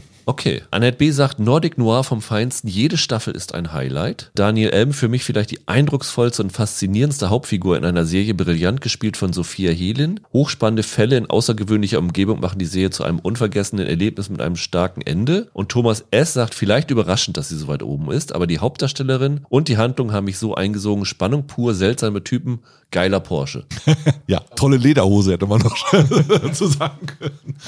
Ich glaube, das ist, das ist, wie Holger sagt, innerhalb von diesem Krimi-Genre ist das ein absolutes Highlight. Und deswegen, wenn man da so wenn du mich jetzt hat, gefragt hättest, mach eine Top 10 der besten jemals gedrehten Krimi-Staffeln. Ja. Dann ist das Ding dabei. Genau. Genauso wie Kommissar Lund oder so dabei wäre. Deshalb absolut nachvollziehbar. Und ist auch eine Serie, die eigentlich mit eine der Auslöserinnen dieses Nordic Noir-Trends gewesen ist. Ne? Voll. Also das war, glaube ich, noch bevor alle auf Nordic Noir aufgesprungen sind. Ja, ich glaube, es war so parallel mit den Stieg Larsen-Verfilmungen. Ja, und Kommissarin Lund natürlich Ja, genau. auch. Also das waren so die, die drei, die irgendwie relativ nah beieinander. Sie haben gemerkt, dass das im Ausland gut ankommt. Dann Ja. haben sie natürlich da in Skandinavien komplett auf dieses Genre gesetzt. Dann haben sie in den USA versucht, dieses Genre auf die landeseigene Art zu adaptieren. Also True Detective ist ganz klar eine Folge von dem Nordic Noir Boom und so. Vollkommen. Es ist definitiv eine der, nennen wir sie mal, bedeutsamsten Serien, also eine der, der Wegbereiter-Serien. Also Ja. eine der Serien, die das Genre Serie tatsächlich verändert haben, muss man sagen. Platz 43 geht an eine Serie, die immerhin elf von euch auf ihrer besten Liste hatten. Und es ist auch eine Serie, von der es verschiedene Versionen gibt. In diesem Fall hat sich hier das Remake, nicht das Original, bei euch durchgesetzt. Und zwar die US-Version von The Office. Well, it is hard to tell the difference between you guys saying stop because I want you to stop or stop as in stop, you're making me laugh so hard. What you're doing is so funny. You're on a roll. I am busting a gut. Stop. That's never been the case. Die kenne ich aus den Memes, die Serie. Ja. ja, das ist irgendwie im Internet. Also wer GIFs verschickt, wird auf jeden Fall über The Office stolpern. Und die hat natürlich jetzt auch viele Stars hervorgebracht. ne? ja, ja. John Krasinski halt. Genau, John Ja. Krasinski, Steve Carell, ich glaube, war auch vorher noch nicht so groß, wie er dann durch The Office geworden ist. Ist das für euch eine Sitcom, die bei euch auf dem Radar ist? Habt ihr die gesehen? Habt ihr das Original gesehen? Ja. Habt ihr Stromberg gesehen? Das ist ja alles die gleiche Mischpoke. Ich habe ein bisschen was aus The Office gesehen. Ich mag aber sowohl Stromberg als auch die britische Version noch lieber. Ich finde, die, die sind beide irgendwie noch frecher. Die US-Version, da gibt's dann ja auch zum Beispiel mit dieser Romanze von Pam und Jim und so, da gibt's halt mehr Elemente, die so ein bisschen weniger dieses Anarchische haben, was bei Wiki Gervais und bei Christoph Maria Herbst drin ist. Einzelfolgen. Und zwar von allen drei Versionen. Millionen. Am Anfang hieß es ja immer, Stromberg ist einfach nur geklaut davon. Aber das Interessante ist für mich teilweise gewesen, wie quasi jedes Land das für sich adaptiert hat. Deshalb finde ich auch das total legitim, dass es diese Unterschiede zwischen der US- und der UK-Version gibt. Klar. Ich bin da tatsächlich nicht so drin, aber ich kenne unfassbar viele, die The Office jetzt auch vor kurzem noch geschaut haben und das Ding einfach lieben. Also es muss ein Humor sein, der sich auch gut, äh, gut hält. Josef sagt, ich bin selbst überrascht, warum diese Serie hier in den Top 10 steht. Aber ich habe bei wenigen anderen Serien so gelacht. Mario M. sagt, meine am öftesten gebingte Serie. Ich glaube, das geht relativ vielen so. Das ist ja bei Sitcoms so, die kannst du ganz leicht nochmal wegschauen. Ich hatte das Gefühl, die letzten Jahre kamen die Memes ja auch noch stärker auf und die GIFs zu dieser Serie. Also irgendwie hatte die vor zwei, drei Jahren nochmal so eine, ich nenne es mal so eine Art Revival irgendwie. Kann das sein, dass die nochmal größer wurde?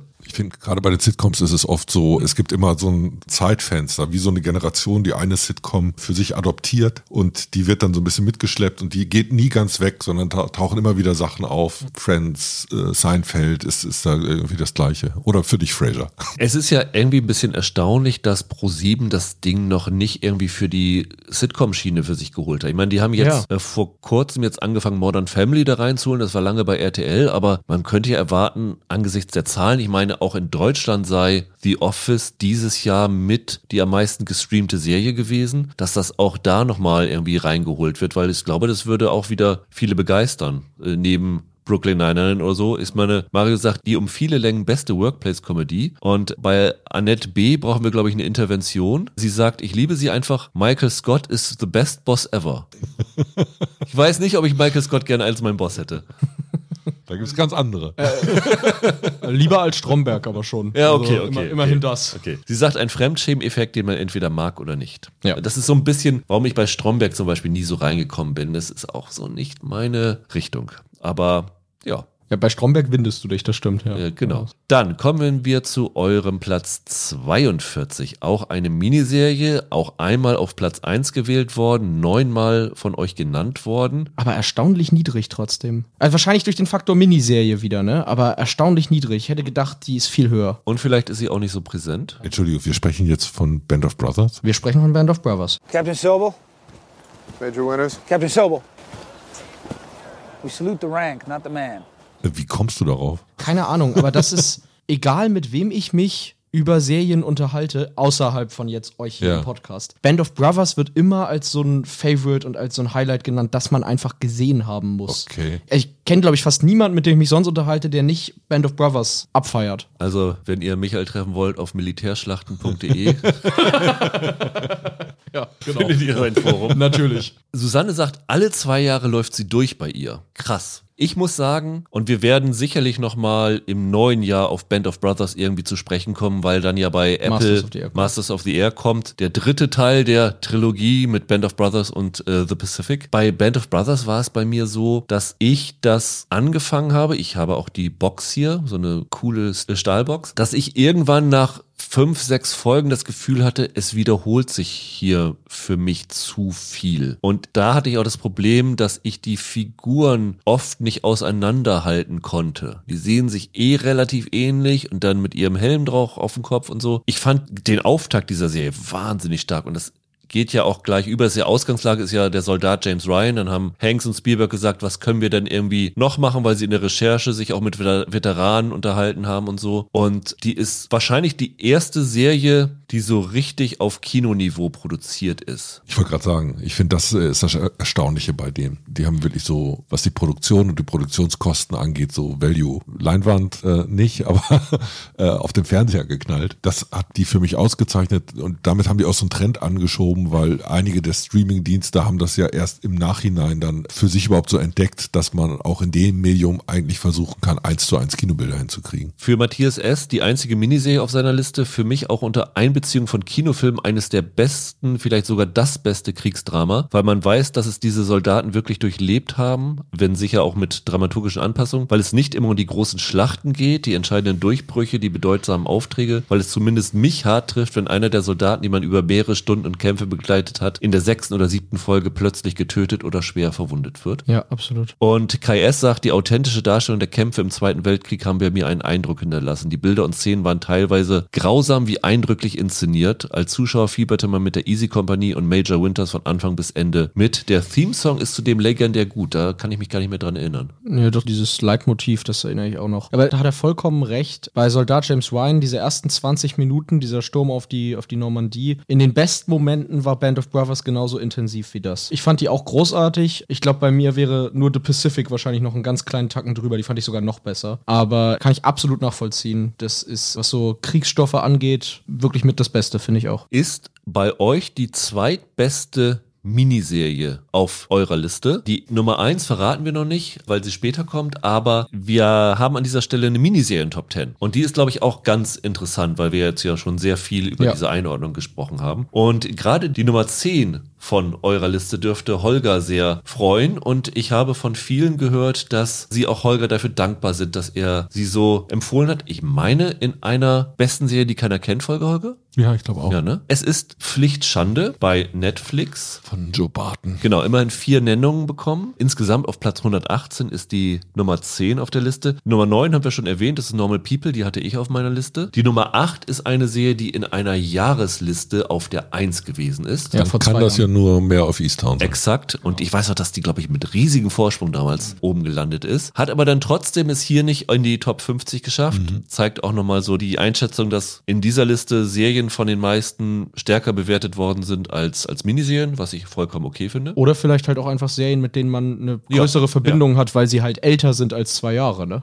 Die sieben war Watchmen bei den Miniserien. Mhm. Äh, die sechs war Dope Sick. Cool, sehr gut. Das vorletztes Jahr. Mein Platz eins damals, ja, die ist super. Aber das zum Beispiel sowas Dope Sick über Watchmen finde ich wiederum erstaunlich. Watchmen ist vielleicht noch ein bisschen spezieller, ne? Dope Sick, die Geschichte ist universeller, da ja. hast du eher das Gefühl, oh, hätte mich auch treffen können. Ja. Vor allem musst du bei Watchmen ja gefühlt auch den Comic kennen, sonst kannst du ja teilweise gar nicht so alles allem folgen, finde ich, was da passiert. Auf Platz 5 eine unfreiwillige Miniserie. Ja, da blutet mir das Herz, dass die hier steht. Firefly, die nach 13 Folgen eingestellt worden ist. Okay, dann musst du aber auch sehr viel für die getrommelt haben im Podcast, oder? Nee. Nee, der Firefly-Fankult ist, ist hardcore. Ich, ich wollte gerade sagen, wir haben ja auch echt einiges an Trekkies unter den Hörern und Firefly ist ja quasi die Sci-Fi-Serie neben, neben den Star Trek-Sachen. Äh, finde ich total erstaunlich. Also auch da wiederum nicht in meiner Blase. Die vier hat mich viel mehr überrascht. Ja. When They See Us, die Netflix-Serie okay. um die äh, jungen Afroamerikaner, die im, wie war es, im Central Park angeblich Vergewaltigung oder Mord durchgeführt haben sollen und dann verhaftet worden sind. Das ist ja eine True Crime-Geschichte eigentlich. Hat wirklich dann doch bei vielen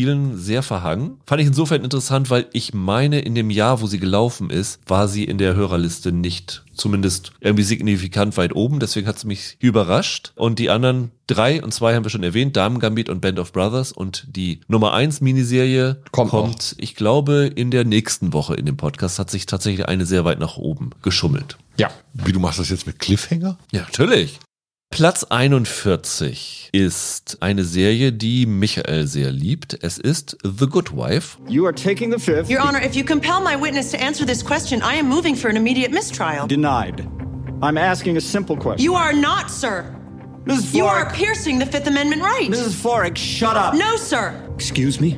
As long as you are attempting To circumvent her Fifth Amendment right, I will not shut up. Ja, auch was aus meiner Top 20. Du hast die über Good Fight? Ja. Okay, das überrascht mich jetzt. Warum? Ich glaube, weil Good Fight ist ja noch viel mehr dann tatsächlich eine politische Serie und eine erklärt politische Serie. Und in The Good Wife ist ja noch viel mehr auch zwischenmenschliches Drama drin. Und da finde ich, ich finde die Balance zwischen Themenschwerpunkten, die sie sich dann vornehmen und sozusagen den Entwicklungen der einzelnen Figuren wirklich enorm gut geschrieben. Also das war wirklich eine Serie, die ausschließlich fast über über ihre fantastischen Drehbücher funktioniert hat. Ich kann vielleicht hinzufügen, The Good Fight ist bei euch auf Platz 54 gelandet. Oh, okay. Hatte eine Nummer 1 und sechs Nennungen, aber The Good Wife hatte dafür dann zwölf Nennungen. Also ist eher dann in der Breite geschaut worden. Okay. Liegt vielleicht auch daran, ich überlege gerade, lief The Good Wife nicht sogar im Free TV irgendwo lief, und The Good Fight lief bei Fox oder so? Genau, die lief noch richtig im Fernsehen und The Good Fight ist dann ja erst irgendwie bei, bei so einem Fox-Sender, stimmt, und jetzt ja dann zu Disney Plus abgewandert, ja. Also das kann vielleicht auch so ein Faktor sein, ja. ne, dass mehrere, mehr Leute das einfach sehen konnten. Alexandre S. sagt, meine Lieblingsanwaltsserie mit immer aktuellen Ereignissen zum Vorbild, hatte ein ziemlich gutes Finale, war traurig, dass es nicht mehr mit der achten Staffel weiterging. Voll. Da gab es ja hinter den Kulissen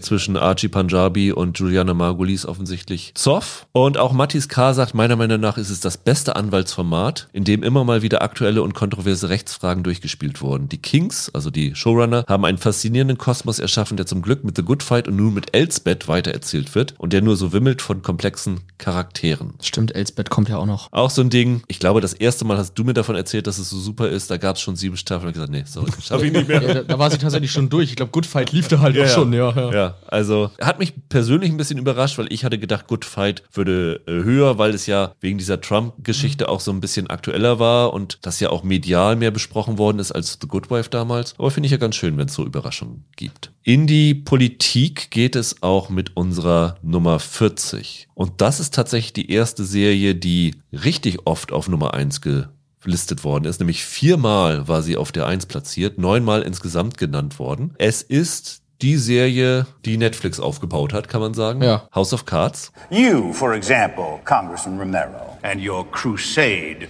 to take me down, is it for justice? For the good of the nation? Is the truth what you're really after? Or is it for some personal gain?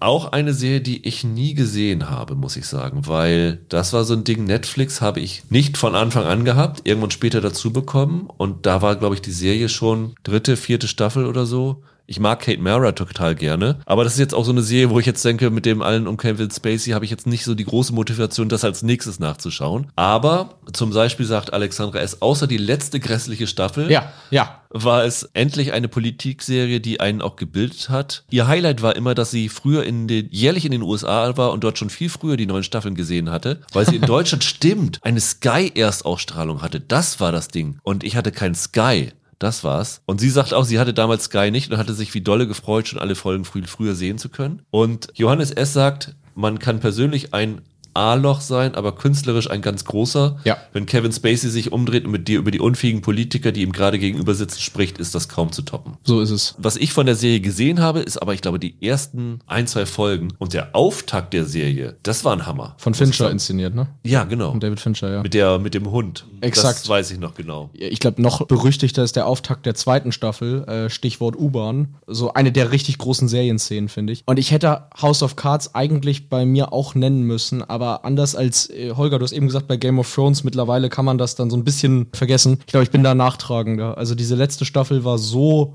schrecklich, dass das für mich House of Cards ein bisschen beschädigt. Du meinst jetzt die mit ihr? Die, ja, wo, wo er dann weg war, ja. Das war so eine grässliche Staffel. Ja, aber das war ja durch äußere Umstände bedingt eine Hilfskonstruktion, von der von Anfang an klar war, die machen jetzt eigentlich nicht mehr House of Cards. Nee, stimmt absolut. Sondern, sondern die versuchen irgendwie die Produktion zu retten. Das wäre für mich eher ein Grund, in die Fußnote zu verschieben und, und es dementsprechend dem, was vorher die Serie und deren Stärken ausgemacht hat, auch nicht vorzuwerfen. Ja, weiß ich nicht. Das Problem ist, dass sie halt durch das Ende der vorherigen Staffel dann einfach auch sehr unrund sozusagen auslief. Ne? Also Ja.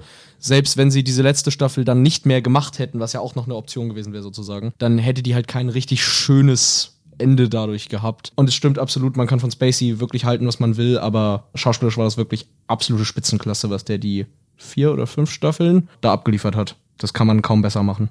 Platz 39 ist eine Serie, wo sehr viele bemerkt haben, dass sie sie vor allen Dingen wegen der ersten Staffel draufgesetzt haben. Fargo. You step out of the car, please, sir. How old's your kid? I said step out of the car. Let me tell you what's gonna happen. Officer Brimley. I'm going to roll my window up, then I'm gonna drive away.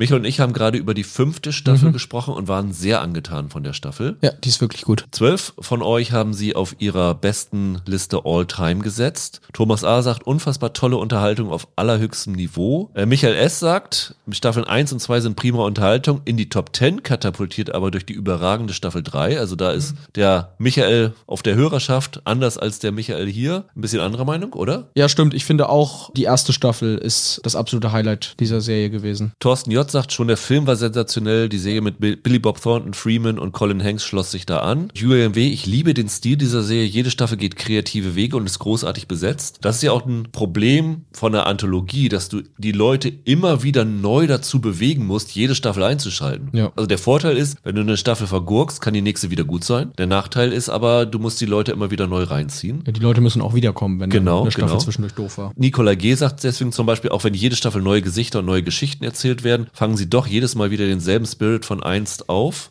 Die beste Anthologieserie, die er je kennengelernt hat. Und Tim K. hat sich speziell auf die erste Staffel bezogen und sagt, in diesen zehn Episoden gibt es so viele Überraschungen und Wendungen, dass man von der ersten Sekunde an gebannt ist. Skurrile Ereignisse, Doppelbödigkeit und schwarzer Humor stehen hier an der Tagesordnung. Das liegt an erster Linie an der herausragenden schauspielerischen Leistung Billy Bob Thornton und Martin Freeman. Im Zusammenspiel ist einfach nur die allerbeste Unterhaltung. Absolut. Und ja, ich muss sagen, auch eine Serie, die ich jetzt nachholen will. Ich habe es ja schon im Podcast gesagt, nachdem ich die fünfte Staffel wirklich toll fand, soweit ich wie sie gesehen habe, muss ich das eigentlich mal schauen. Du mochtest doch auch den Film sehr Ja, gerne. ich also, liebe den Kronfilm. Gerade dann ist Staffel 1 Pflicht. Platz 38. Eine Serie, wenn Roland jetzt hier sitzen würde, würde er jubilieren. Ich wette, die wäre bei ihm auf seinen Top 10 drauf. Und das nicht nur, weil er nicht genug Serien gesehen hat, sondern weil er, ich weiß, dass er die sehr, sehr liebt. Drei erste Plätze, neunmal genannt worden. Buffy. I told you I'm trying out for the cheerleading squad. You have a sacred birthright, Buffy. You were chosen to destroy vampires, not to wave pom poms at people. And as the Watcher, I forbid it. And you'll be stopping me how? Verbinde ich super viel mit, mit Buffy. Okay. Das war so die Serie, die ich mit meiner großen Schwester geschaut habe. Wie alt war ich da? Zehn oder so? Keine Ahnung. Auf jeden Fall, das ist eine Serie, mit der meine Schwester aufgewachsen ist. Und ja, so, das ist so die eine der ersten Serienerinnerungen, wo ich mit jemandem zusammen eine ganze Serie durchgeschaut habe.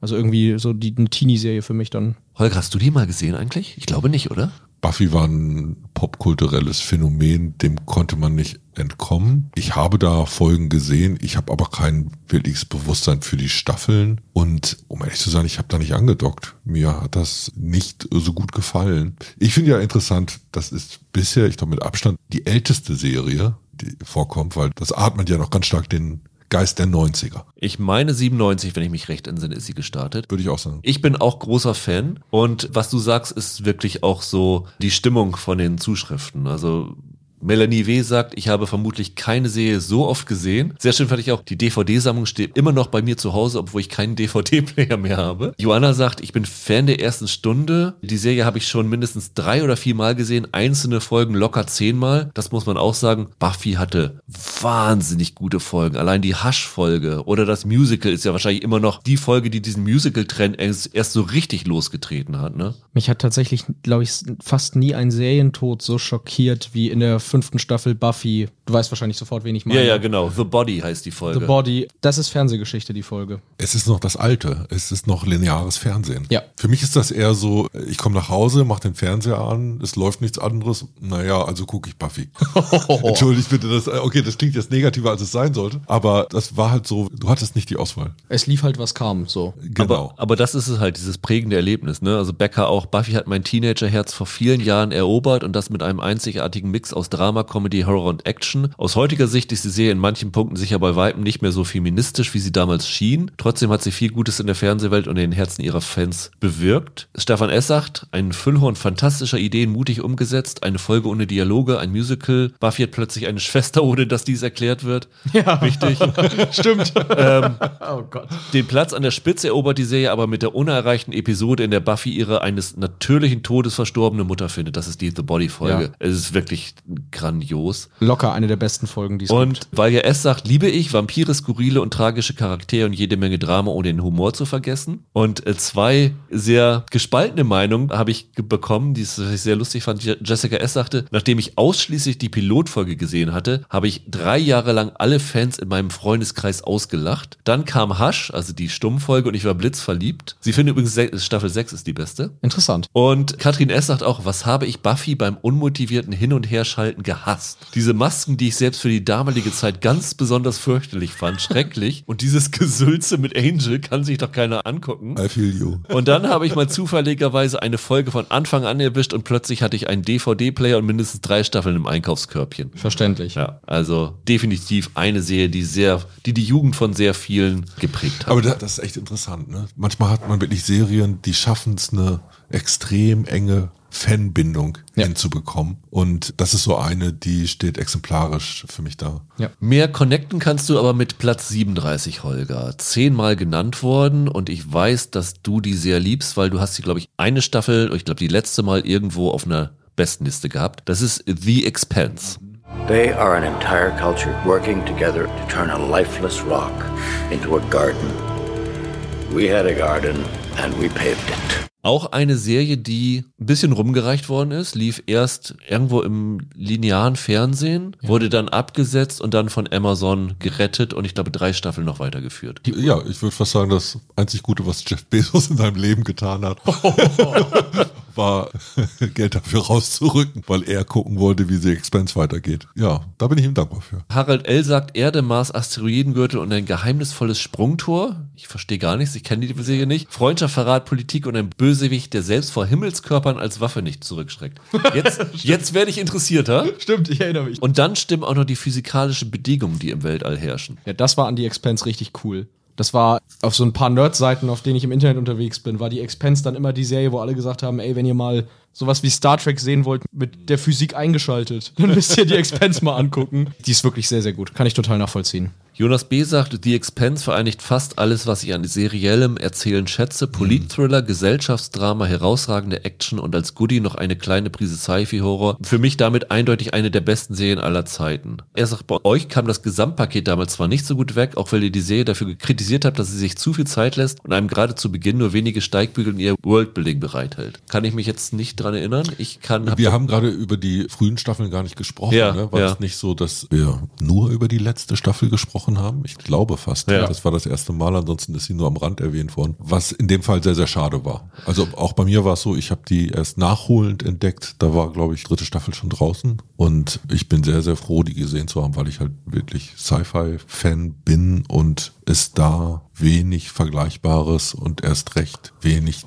von der Qualität gegeben hat. Ellen Christine sagt ganz kurz, gut erzählt, spannend. Jens B. sagt, endlich eine längere Serie mit gut gemachtem Ende. Da scheiden sich die Geister aber scheinbar ein bisschen, weil ich habe hier zwei Stimmen. Jonas zum Beispiel sagt am Ende, dennoch sind für mich insbesondere die ersten drei Staffeln pures Seriengold, trotz der insgesamt etwas schwächeren letzten drei Staffeln aus meiner Sicht die beste Sci-Fi des aktuellen Jahrtausends. Und Jessica S. sagt auch, mit den späteren Staffeln steht sie ein, ein wenig auf Kriegsfuß, aber die ersten drei sind in jeder Hinsicht perfekt. Habt ihr auch, dass ihr die ersten Staffeln stärker fandet? Sie sind in Teilen sehr anders. Ich hatte ein echtes Problem in die Serie reinzukommen. Ich fand die am Anfang spröde. Ich fand, dass sie dann aber einen überraschenden Weg gehen. In dem Moment, wenn das Worldbuilding fertig ist, passiert halt noch was in der Serie und das, das äh, fand ich ganz gut. Oft ist es ja so, dass du Spaß am Aufbau hast und das war's dann aber. Und bei dieser Serie habe ich das nicht so empfunden. Also umgekehrt, es ist ja so, dieser Romanzyklus geht weiter, wenn auch nach, nach einem Zeitsprung. Und wenn ich mir das wünschen dürfte, ich hoffe immer noch, dass irgendwann mal jemand das Geld rausrückt, um nochmal drei Staffeln ranzuklatschen. Jetzt sind wir natürlich alle gespannt. Holger, du darfst jetzt deine Top 10 vortragen, ob The Expense auch da drauf steht. Tut sie nicht. Ich war erstaunt, wie viel formative Serien bei mir dann letztendlich in der Liste aufgetaucht sind, weil ich doch irgendwie merke, es gibt so Jahre, wo offensichtlich mein Geschmack geprägt wurde oder wo so ein bisschen definiert wurde, was ich von Serien erhoffe und erwarte. Und ich finde, das ist so ein bisschen abgebildet in, in dem, was ich jetzt vorlese. Und deshalb fangen wir auch gleich an mit einem meiner Lieblingsgenres, nämlich Krimi und Thriller. Und da habe ich auf Platz 10 eine Serie, von der mich auch interessieren würde, ob sie irgendwo bei den, bei den Hörern vorkommt. Und zwar ist das Cracker. Für alle Fälle Fits mit Robbie Coltrane. Auf Platz 497? Nee, auf Platz 272. Ja. Okay. Dann gehe ich mal davon aus, dass einfach sehr viele unserer Hörer sehr viel jünger sind und sich nicht mehr daran erinnern werden, weil die ist, glaube ich, Mitte der 90er. 94 bis 97 oder so. Ja, kurz bevor Coltrane bei Bond aufgetaucht ist. Ja, ja, genau. Und von Jimmy McGovern geschrieben. Das Besondere war halt einfach damals, dass so ein Krimi-Ermittlungen plötzlich losgelöst wurden von den klassischen Ermittlern, von den ganzen Polizisten und Detektivfiguren, sondern dass im Mittelpunkt ein äh, Psychologe stand. Dann auch noch ein Psychologe, der ein ganz schöner Antiheld ist.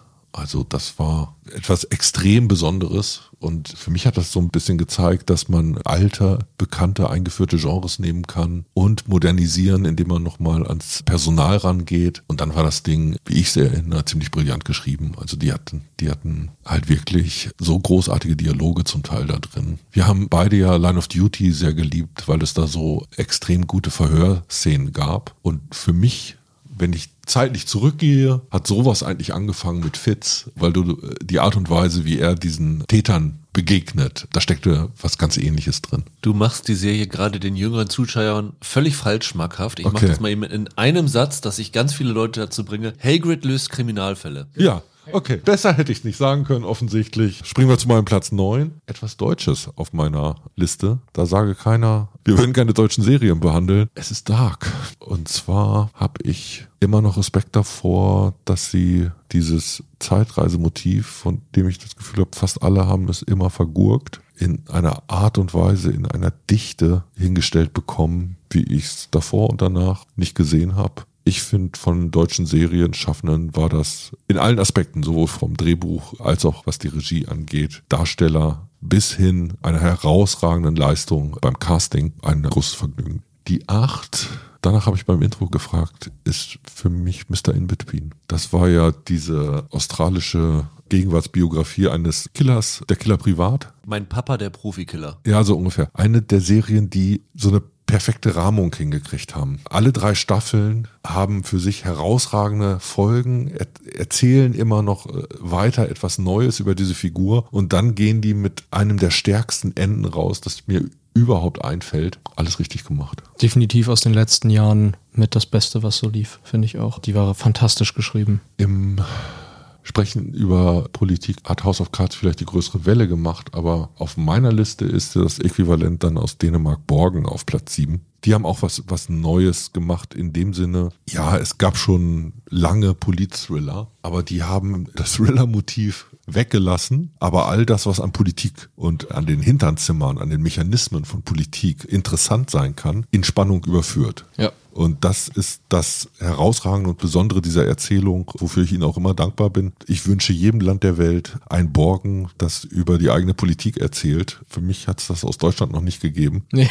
Aber ja. Zum House of Cards Vergleich. Sitze Babette Knudsen steht auch Kevin Spacey in absolut nichts nach, was das schauspielerische Talent angeht. Die ist sensationell. So, und jetzt gibt es eine ziemliche Anomalie. Auf Platz 6 ist die zweite dänische Serie. Und zwar entscheide ich mich für Geister von Lars von Trier. The Kingdom hieß es damals auch. Das ist eine Krankenhaus-Horrorserie. Ich glaube, damals hat er zwei Staffeln gedreht und jetzt gerade ist um Halloween eine dritte in den Kinos gelaufen und, und nachgeschoben worden. Die aktuelle habe ich gar nicht gesehen. Bei nächster Gelegenheit werde ich das nachholen. Aber diese beiden ersten Staffeln erinnere ich als was, was ganz Besonderes. Auch wieder, mir ist es wichtig, wie Serien geschrieben sind. Ich will von Dialogqualität überzeugt werden. Und der hatte so ein Maß an Irrsinn da drin, den ich großartig fand. In meiner Erinnerung ist das unglaublich dichtes, witziges, sarkastisches TV-Erzählen gewesen. Und das vor dem Hintergrund, dass halt eigentlich so eine Krankenhaus-Soap-Welt vermischt wird mit äh, Geister- und Horrorelementen. Ganz weit vorn. Ich müsste mir die mal aufschreiben. Ich muss ganz ehrlich sagen, ich habe, bis ich jetzt erfahren habe, du hast die auf deiner Liste, Ja. noch nie davon gehört. Echt? Ja, ich habe noch nie in meinem Leben diesen Titel gehört. Für mich waren das, ich glaube, äh, sechs Folgen Happenings. Es gibt sogar Nennungen auf den Hörerlisten, also Okay. ist äh, immerhin auf Platz 175 gelandet. Ja. Also du bist nicht der Einzige, der Ja, das sowas äh, findet. also das war in seiner Zeit ein Meilenstein. Das äh, würde ich jederzeit behaupten wollen. Dann, was gut geschriebene Serien angeht, bin ich auf Platz 5 bei der Western-Serie Deadwood. Ich halte die zweite Staffel von Deadwood für mit das Beste, was im Fernsehen je geschrieben wurde. Schließe ich mich sofort an. Also da gab es ganze Szenen, wo meine Kinnlade nie wieder nach oben fand. Selbst die Art und Weise, wie, wie Menschen dort beleidigt wurden, äh, sucht bis heute seinesgleichen. Es gab doch dieses eine Faktotum, der immer mit so einem Schrubber durch die Gegend äh, lief. Von, von dem heißt es, heißt es irgendwann, ich verdamme den See, in den deine Mutter dich abgeleicht hat. Ja, ja stimmt, stimmt. So ungefähr. Ich, äh, ich improvisiere. Aber Deadwood war für mich eine Erscheinung, wie so ein Traumbild. Solche Serien gibt's also auch. Sowas ist möglich. Gleichzeitig, Western-Genre hat für alle Zeiten, hat immer was Attraktives gehabt. Tolle Bilder, man kann es gut erzählen. Und die Art und Weise, wie Westernstadt hier überführt wurde. Also eigentlich kann man sagen, da steckt eine ganz große Kapitalismuskritik drin, die halt überführt wurde in so ein Figurenkarussell der amerikanischen Gründerjahre. So. Und die größte Nachwirkung von Deadwood ist für mich bis heute, dass ich Timothy Oliphant quasi als nackt empfinde, wenn er keinen Cowboyhut aufhat. Das ist sehr schön. Der ist verschmolzen damit. Wir springen weiter. Platz 4 ist bei mir, man kommt einfach nicht dran vorbei, Game of Thrones. Was großes, episches Erzählen angeht, war das eine Nummer für sich. Was multiperspektivisches Erzählen angeht, war es was ganz Besonderes. Das Figurenpersonal, was dort aufgebaut wurde, also wie viele einzelne Figuren wir erinnern und als originell empfinden, hat selten in, in der Breite, in der Größe eine Serie hinbekommen. Ich hätte immer von mir gesagt, ich bin ein Fantasy-Verachter, aber wie die hier halt auch Fantasy mit Mittelalter, Realpolitik und Shakespeare vermischt haben, ist für mich großartig aufgegangen gegangen. Und ja, nach hinten raus hätten sie gerne besser sein dürfen, aber genauso hätte dieser verschnarchte Autor auch mal mit den letzten Bänden seines Zyklus um die Ecke kommen können. Das Ding hat unter anderem funktioniert, weil George R. R. Martin da einige sehr, sehr geile dicke Schinken hingelegt hat, die man halt zu dieser Serie extrahieren konnte. In dem Moment, wo die nicht mehr da waren, gelingen ihnen so einzelne Mimikry-Momente, wo sie die besten Szenen aus den Staffeln davor nochmal in Variation, aber die Schöpfungshöhe des Writers Room war nicht so groß, dass sie den Bogen in der Hand hatten. Das hat dem nach hinten raus, wenn man so will, so ein bisschen den Boden unter den Füßen weggezogen und, und das sieht man leider. Trotzdem auch da wieder, es ist kein Zufall, dass es, ich glaube, Büchlein mit den besten Sprüchen von Thürien gibt, weil wir solche Filmfiguren vorher eigentlich nicht hatten. So, auf Platz drei das genaue Gegenteil oder etwas ganz anderes. Heimat von Edgar Reitz. Das ist, wenn man so will, die große Autoren, Filmer, Serie zur deutschen Geschichte im letzten Jahrhundert, muss man fast sagen für mich ist das herausragende, diese, diese erste Staffel, die irgendwie in den 30er Jahren, glaube ich, beginnt. Und von der Hamburger Band Blumfeld gibt es äh, irgendwo in einem Song die Zeile, das ist der Ort, von dem ich eigentlich komme. Und das fällt mir immer ein, wenn ich Heimat sehe. Also die erste Staffel erzählt Kindheit und Jugend und eine Familiengeschichte in einem Hunsrückdorf. Und ich bin selber in der Provinz aufgewachsen und ich hatte das Gefühl, sowohl diesen Ort als auch dieses Figurenpersonal, diese Typen, die da vorgeführt werden, kenne ich als meine Realität drei, vier Jahrzehnte später.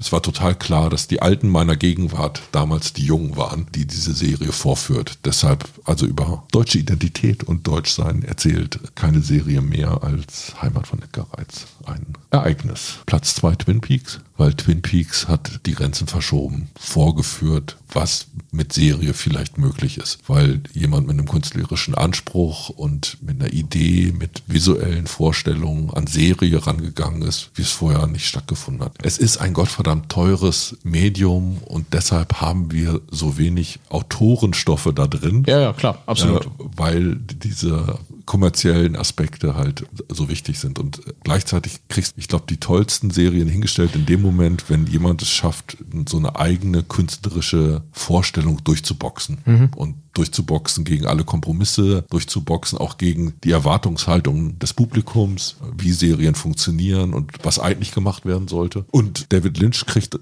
das was er erzählt, ja auch nur durch, weil er es da schon geschafft hat, einen total überraschenden, total wunderbaren Humor als eine Ebene von Twin Peaks mit unterzubringen. Und Twin Peaks ist Gottverdammt gut. Und Platz eins Oma Carmen. So war ja, kommt man nicht dran vorbei. Ja, hatte ich ja auch drauf. Und wow. Michael wird sie auch drauf haben und bei euch wird sie auch noch kommen. Also es ist einfach ein gottverdammtes Meisterwerk, ne? Ja. Das ist wirklich die Serie, an der man nicht vorbeikommt, ja. Dann sind wir wieder bei euch und sind bei einer Serie, über die Simon S. sagt, ich wünscht, ich wäre ein Lord. Platz 36 ist Downton Abbey. You do know I mean to involve you in the running of the estate.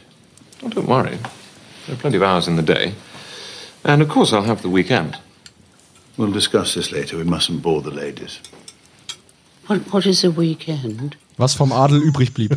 Genau. Ja. Genannt von euch von 13 Leuten, keiner auf der Eins. Aber es ist tatsächlich, ich weiß das noch damals, als es bei uns gestartet ist. Es war ja auch so ein Weihnachtsding, das passt jetzt irgendwie ganz gut in die Zeit. Es lief, glaube ich, immer dann, wenn es neue Staffeln gab, im ZDF, glaube ich, an Weihnachten. Es gab dann ja auch immer das Weihnachtsspecial nach jeder Staffel, ja. ja. Genau. Und für Lars O. war es ein Eintauchen in eine andere vergangene Welt und hat ihn bis auf die Filme immer sehr gut unterhalten. Also die zwei Kinofilme, die es jetzt danach noch gab. Ja, die sind nicht mehr mehr so gut, leider. Michael S. sagt, toll gespielt und fantastisch ausgestattet. Oliver S. sagt, Downton Abbey ist hervorragend inszenierte, authentische Unterhaltung für Freunde britischer Adelsgeschichten. Ein sehr gut dargestellter Mikrokosmos, der von der Gesellschaftsordnung zwischen Hochadel und ihrer Dienerschaft mit ihren eigenen internen Mechanismen erzählt, in der alle aufeinander angewiesen sind und einander respektieren. Und Alexandra S. gibt das Motto zur Serie, an lauen Wintertagen, wenn es kalt und nass ist. Zu Hause wurde dann die DVD reingeworfen mit einem warmen Kakao und Kerzen. Du, wenn meine Mama mich fragt, was ich ihr an Serien empfehlen soll oder so, und ich käme der mit Mr. In Between, die wäre ja nach fünf Minuten wäre die da wieder raus, ne? Aber Downton Abbey habe ich ihr irgendwann mal so eine Blu-ray-Box ausgeliehen und die war auch hin und weg davon. Ich ärgere mich, ich habe sie nicht in meiner Top 10, aber ich müsste eigentlich. Ich glaube, ich habe Downton Abbey meinen größten beruflichen Fanboy-Moment zu verdanken, weil ich mal fünf aus dem Cast interviewen durfte zum ersten Kinofilm. Die Serie war so klasse einfach. Ich hoffe, ihr habt alle genau zugehört. Michael hat die DVD-Box seine Mutter ausgeliehen, nicht geschenkt, wohlgemerkt. Das ist richtig, die wollte ich wieder haben. Das Ende der dritten Staffel, der berühmte Autounfall, der ultimative Tearjerker-Moment. Also großartig. Ich fand, sie hat zum Ende hin nachgelassen, aber, Hat sie, als, aber- als sie losgegangen ist, war das echt klasse. Allein Maggie Smith war eine Sensation damals, zu, zu Recht gehypt und in vielen anderen Serien nochmal kopiert worden, so eine Ja, ja, klar. Figuren reinzubringen. Ne? Natürlich, die hat nachgelassen, aber es gibt nur einen Mr. Carson. So. Platz 35, äh, zweimal auf der 1 gelandet, elfmal genannt worden. Eine Serie, wo ich tatsächlich sagen muss, als jemand, der von sich behauptet, ich sehe für mich keine Frauen- und Männerserien, weil normalerweise gucke ich auch vermeintliche Frauenserien besonders gerne. Hier ist es tatsächlich ein Fall, wo ich sage, das ist eine Frauenserie, da bin ich irgendwie nicht reingekommen. Sex and the City. What are we talking about? Charlotte's boyfriend's balls? Seriously? They're too long. Okay, that's it. I'm out of here. All we talk about anymore is big or balls or small dicks. How does it happen that four such smart women have nothing to talk about but boyfriends? Man muss sagen, eine der Serien zusammen mit Sopranos, die HBO aufgebaut hat. Ja, korrekt. Von allen nur irgendwie nur kurz zusammengefasst, aber Susanne sagt immer noch aktuell, leider ist die Fortsetzung nicht schön. Stimmt. Timo hier sagt Serie, die endlich starke Frauen im Fokus hatte und die Serienlandschaft verändert hat. Definitiv mit HBO. Julia H. sagt ein Vorreiter und Alexandra S. sagt nur Herzchen, Herzchen, Herzchen, Herzchen. Jetzt muss ich dich aber mal schnell was fragen, weil Sex and the City bin ich ja auch nie reingekommen. Dafür habe ich ja eine für euch allen geheim gehaltene Schwäche für Desperate Housewives. War die auf irgendwelchen Listen drauf? Das würde mich ehrlich interessieren. Sie ist definitiv genannt worden und liegt auf Platz 126 und war sogar von deinem Burner-Account auf Platz 1 gelistet. Ach was? Ja. Okay, ja, siehst du. Was ich dazu sagen kann, ich weiß, dass es zu der Zeit, als es gelaufen ist, und ich meine, die ist wie Desperate Housewives auch bei Pro7 gelaufen, irgendwann mal, dass es da richtige Watch-Abende von Kolleginnen gab, die das sich jeden Mittwoch, glaube ich, oder so angeschaut haben, weil das wirklich so ein Ding ist, die damals richtig eingeschlagen hat. Ja. Und von daher passt die absolut in so eine Liste rein. Also, Vollkommen. Wie gesagt, gerade allein wegen dieser Geschichte von HBO, das war eine der Serien, die man so mit als einen Wegbereiter der modernen Serienlandschaft bezeichnen muss. Ja. Genauso wie Platz 34. Das Ja. ist definitiv eine und das ist die Serie, die das Bingen, würde ich mal behaupten, eingeleitet hat. Ah ja, spannend. Das ist auch eine Serie, wäre sie drei Staffeln kürzer, wäre sie bei mir auch drauf gewesen, weil die hatte so geile Staffeln. Es ist 24. The people that want you dead, they had kidnapped my family. They threatened to kill them if I didn't assist them in the assassination attempt. They didn't tell you any of this when you came in, did they, sir?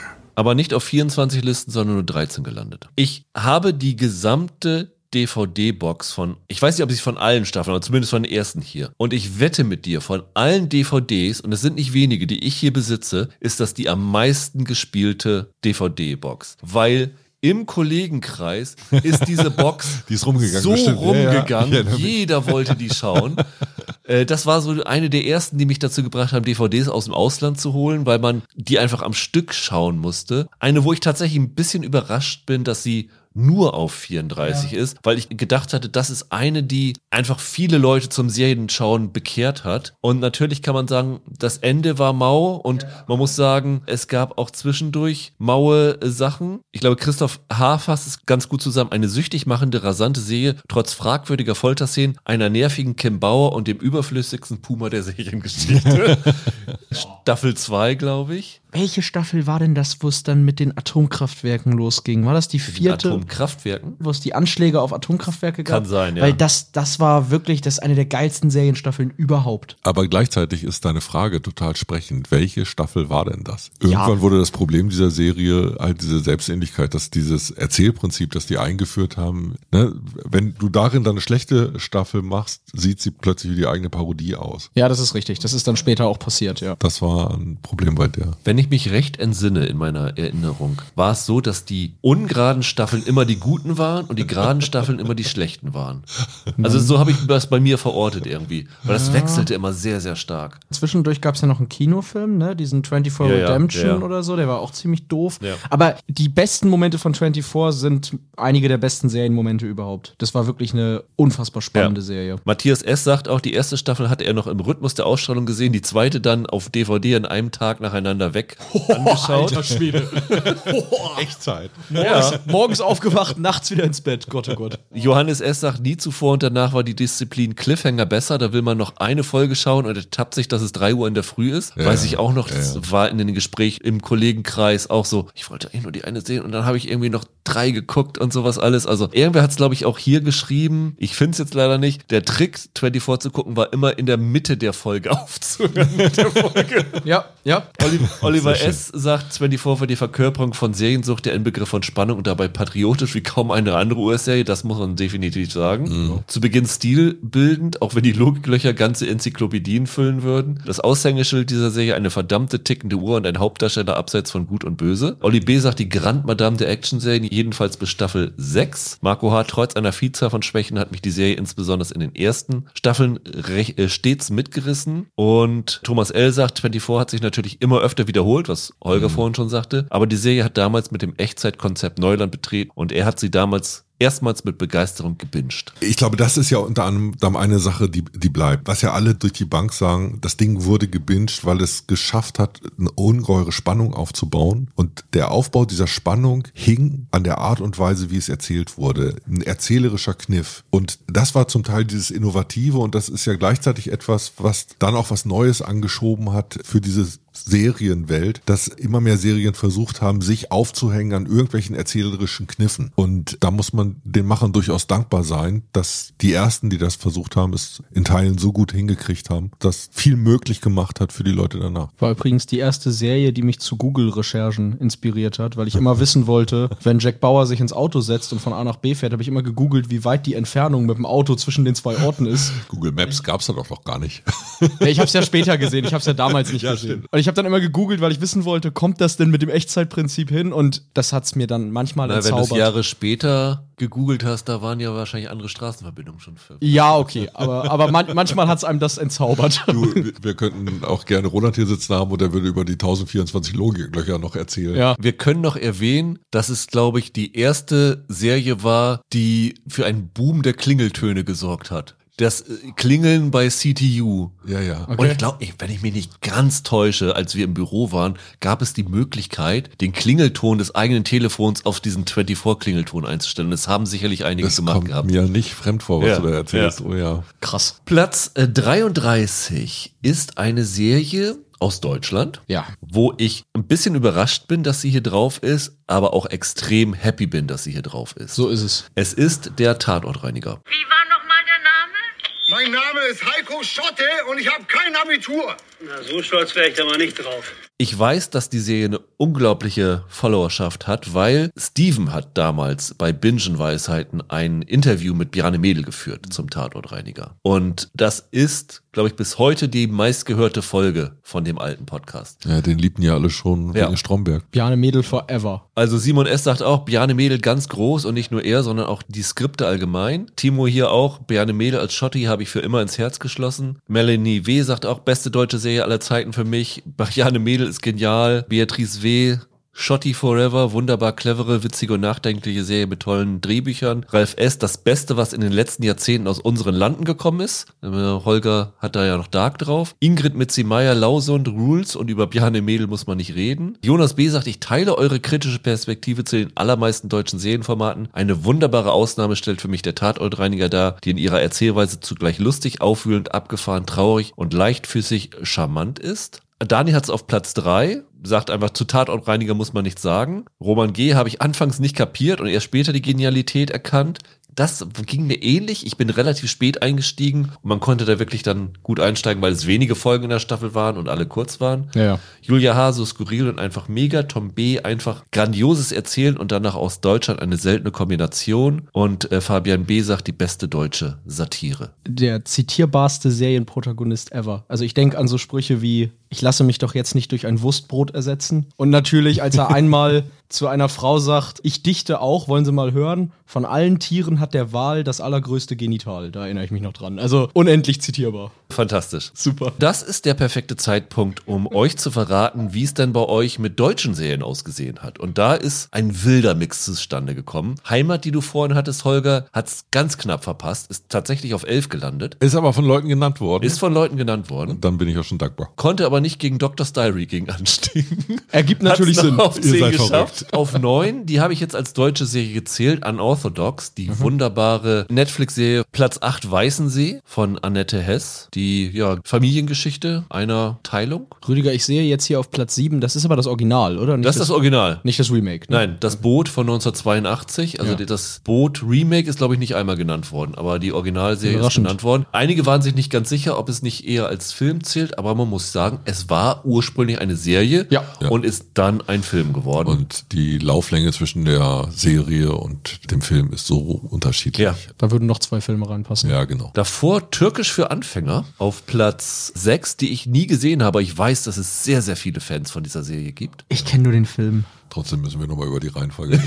Ja. Hier ist es dann tatsächlich so, dass es dann sehr wenig Nennungen sind und wenn eine Ja, Liste ja, dazu äh, wäre, wäre es nach oben gegangen. Ich find's witzig, dass du es gemacht hast. Die Abstände sind relativ klein. Was ich aber sehr schön fand, Platz 5, Monaco Franze. Ja, geil. Und da würde Roland, glaube ich, auch wieder jubilieren drüber. Und da war ich wirklich erstaunt drüber, weil die hatte ich überhaupt nicht auf dem Zettel. Ist auf fünf Listen gelandet. Okay. Also muss auch so eine Sache sein, mit der man aufgewachsen ist. Kia Royal auch auf den Plätzen? Nee, Key Royal ist nicht einmal genannt worden, glaube ich. Aus ist und gar ist und Charts ist, das war es. So, das weiß Ja. ich noch. Aber es ist, wirklich, es ist gerade bei deutschen Serien ein wilder Mix. Platz 4 Lindenstraße. Ja, das ist wild. Oh ja. Ist wild, aber das ist definitiv so ein Ding. Ich meine, wie lange lief das Ding? 30 Jahre? Ja. Da sind so viele mit groß geworden. Klar. Das ist so eine, so eine Verbindung. Stromberg haben wir schon genannt. Tatortreiniger Platz 2. Platz 1 verraten wir noch nicht. Nächste Folge. Du willst immer den ersten nicht verraten? Ja, weil er noch kommt. Warum soll ich denn die Plätze vorwegnehmen? Das wäre ja Quatsch. Dann wissen die Leute ja, was noch kommt. Ja, ja. Das Prinzip ist mir durchaus klar. Also ich verrate doch nicht, dass der Fahner noch Es kommt. ist fies. Oh Echt Gott. fies. Ja. Platz 1, Berlin-Alexanderplatz. Ja. ja. Platz 32 bei euch sind geworden die Gilmore Girls. Luke's special omelet. That is brand new. A new special?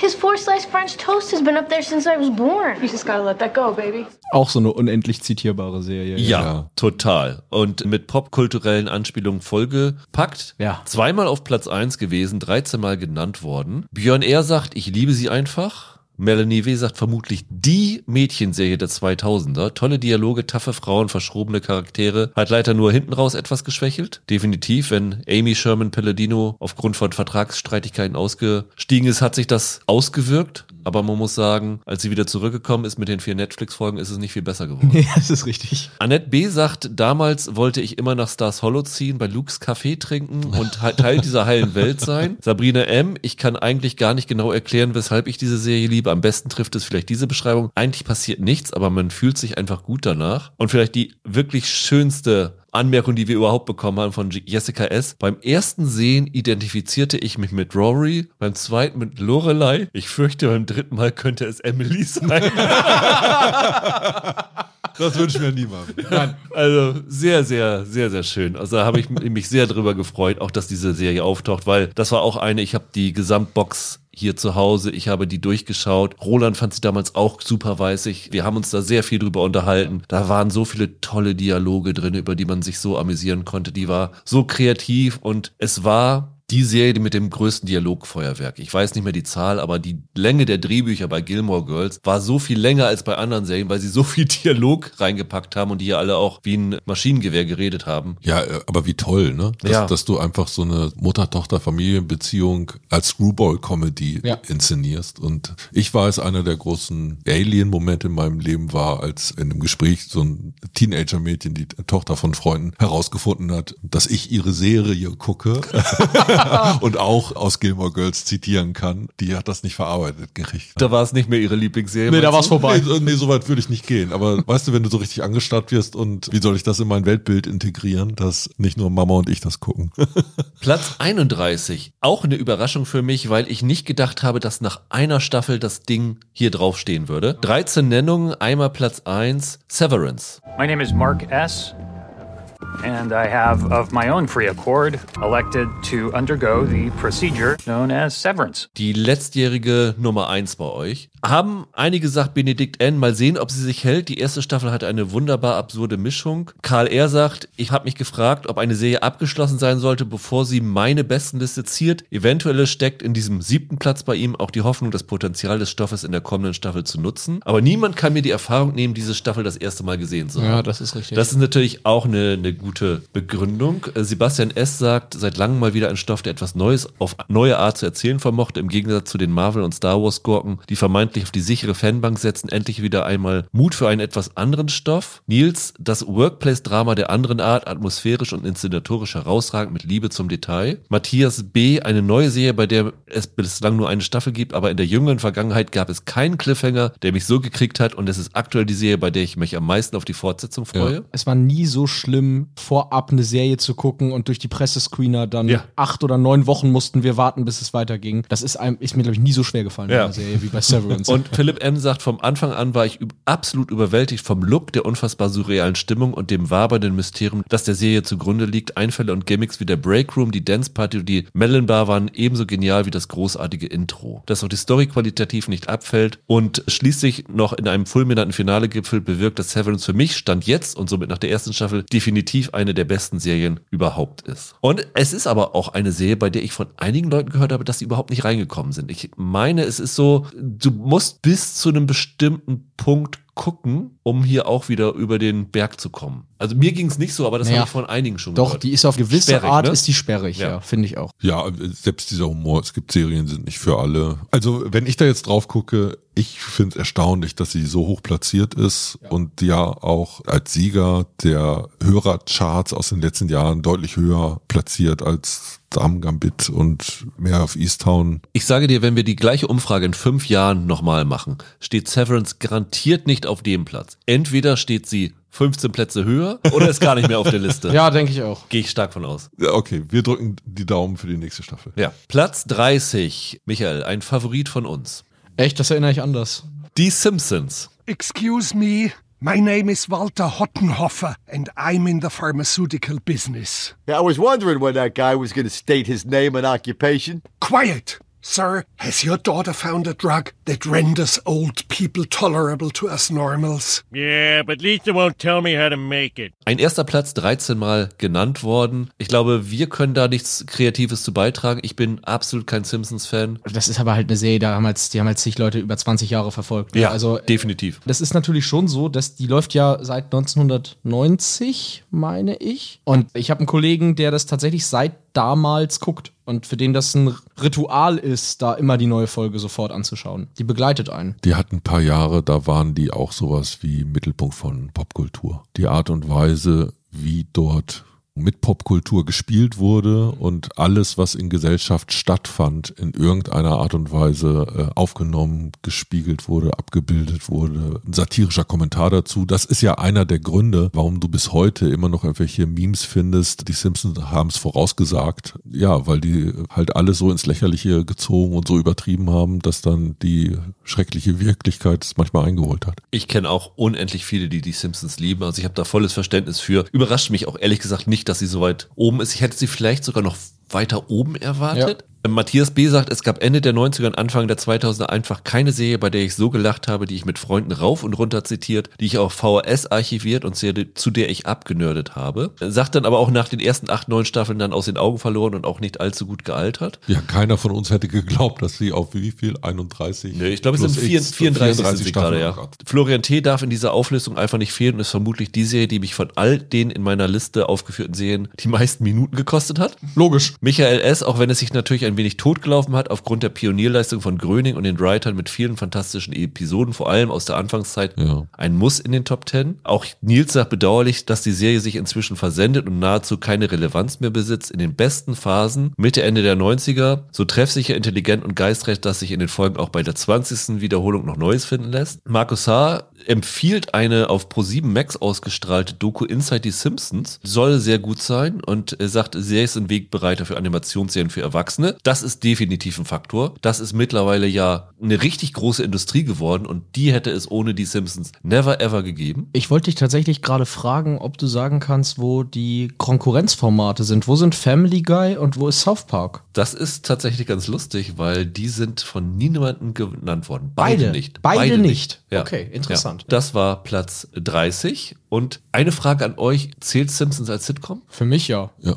Okay, weil wir haben ja nachher noch eine Sitcom Top 10, da müsste ich mir dann drüber Gedanken machen, ob wir sie aufnehmen. Platz 29, apropos Sitcom, ist Scrubs. I can't believe you, Bambi. She is so right, man. What are you thinking? Oh, Rin Tin Tin Tin Tin Tin Tin. Shut up, shut up, shut up, and shut up, okay? Who are you people to give me advice about anything? All you do is just bitch about your relationships all day long. Eine Serie, die auch wirklich eine extrem große Fangemeinde Ja. hat, wie ich weiß. Eine Fangemeinde, zu der ich mich auch zumindest lange Zeit gezählt habe. Ich habe jetzt vor kurzem noch mal wieder so ein paar Folgen reingeschaut und im Unterschied zu Frasier ist sie für mich nicht ganz so gut gealtert. Also Okay. ich fand sie nicht mehr so lustig, wie ich sie früher gefunden habe. Aber damals fand ich die auch super. Zwei erste Plätze, 14 Mal genannt worden. War deutlich schneller als Frasier, oder? Ja, definitiv schneller. Also ich finde, das war somit das Besondere. Die hatte auch kreative Ideen. Ja, die hatte ich mit Gags überrollt und so die besten Jahre, so bei ihrem Höhepunkt, da waren die lustig wie noch was. Für Martin M. die absolute Lieblingsserie, eine gute Mischung als Comedy und Drama mit guten Charakteren und Schauspielern. Kriko H. konnte am Anfang mit der Serie nichts anfangen, aber mit der Zeit hat sie ihn mit ihrer Verbindung aus Humor und Emotionalität erreicht. Auch wenn die Staffeln, definitiv wichtige Anmerkung, nach dem eigentlichen Finale eher zum Vergessen sind. Nachdem der Hauptcast aufgestiegen ist, kam da ja dann irgendwie so eine, Eine Staffel neue mit neuen Young Leuten. Dinger, wo sie dann irgendwie nur die Verantwortlichen für waren und die haben sie dann nur noch als Nebenfiguren, also JD und Turk und sowas benutzt.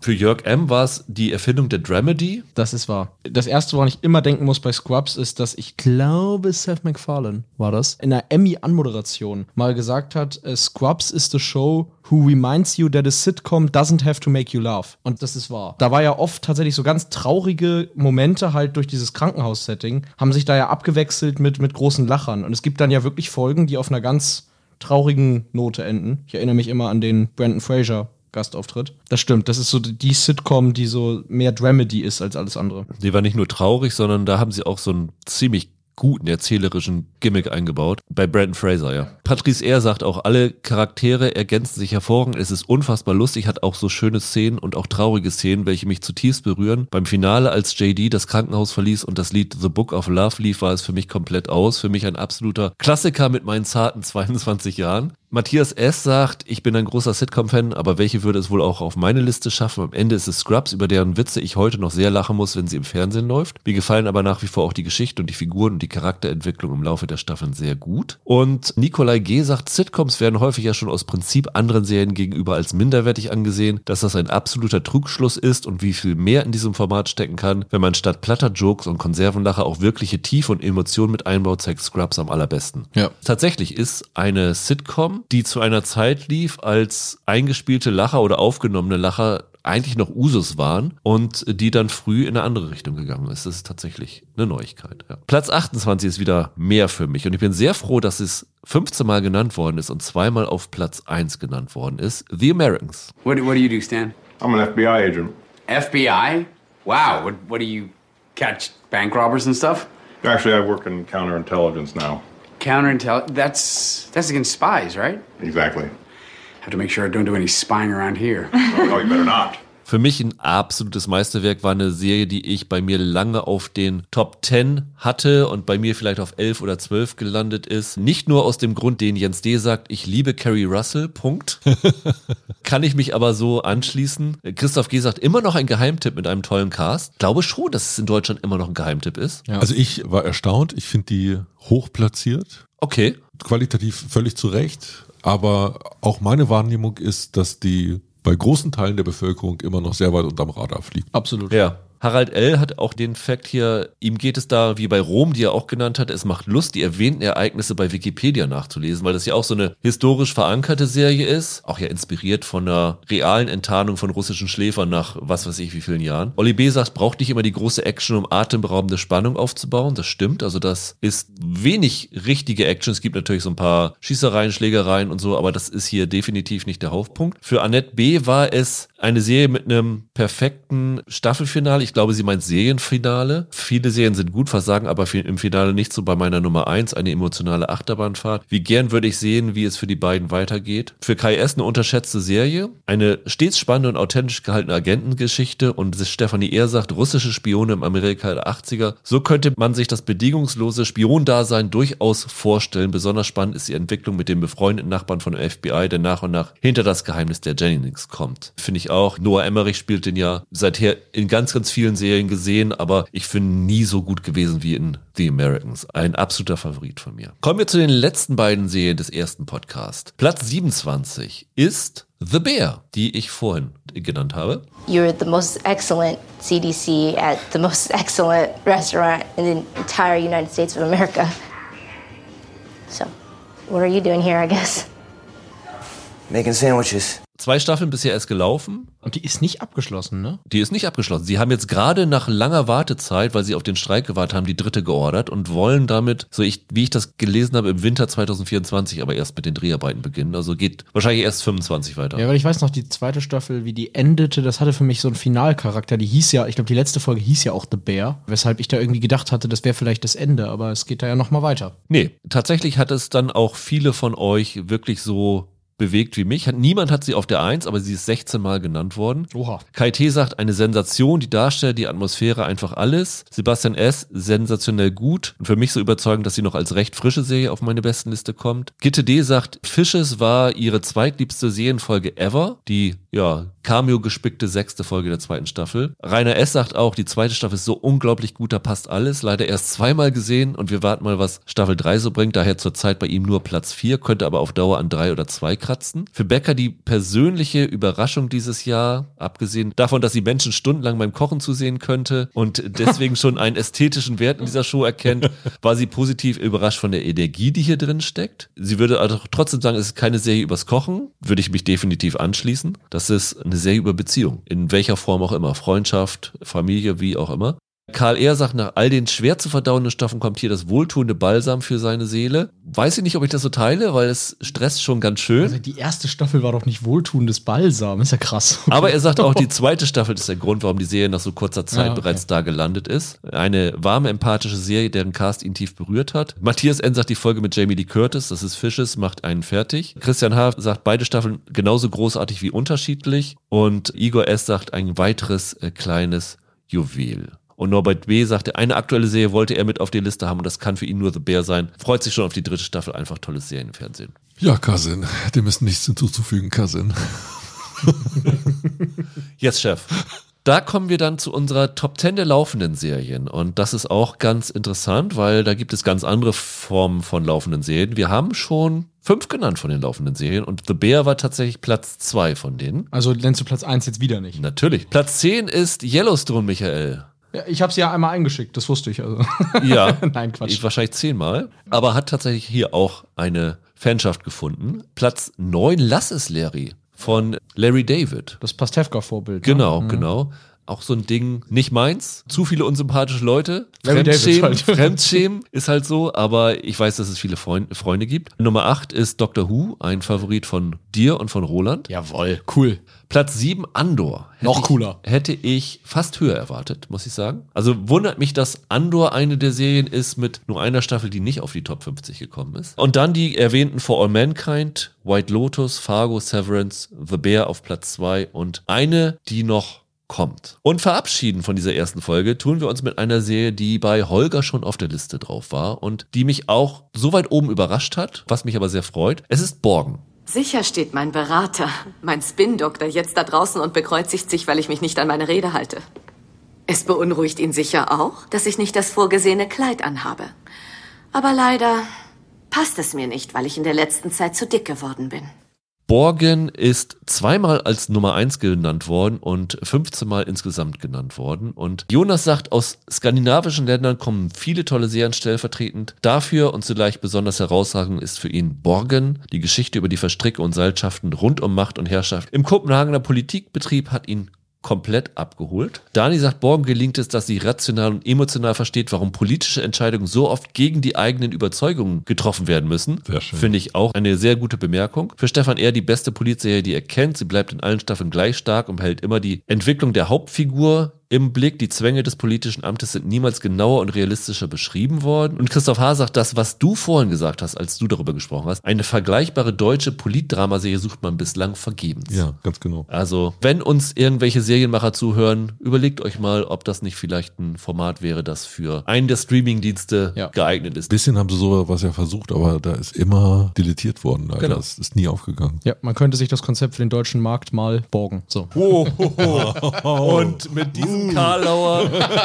entlassen wir euch in die. Weihnachtszeit. Vielleicht nochmal kurz nennen zum Zusammenfassen. For All Mankind 50, dann The Crown, White Lotus, Damen Gambit, Peaky Blinders, Sons of Anarchy, Die Brücke, Dänemark, The Office, Band of Brothers, The Good Wife, House of Cards auf 40, dann Fargo, Buffy, The Expanse, Downton Abbey, Sex and the City, 24, Tatortreiniger, Gilmore Girls, Severance, Die Simpsons auf 30 und Scrubs, The Americans, The Bear, Borgen auf 26 und in der nächsten Woche geht es mit 25 bis 1 weiter. Bis dahin, habt eine schöne Weihnachtszeit. Bleibt gesund, macht's gut. Ciao, ciao. Ciao. Tschüss.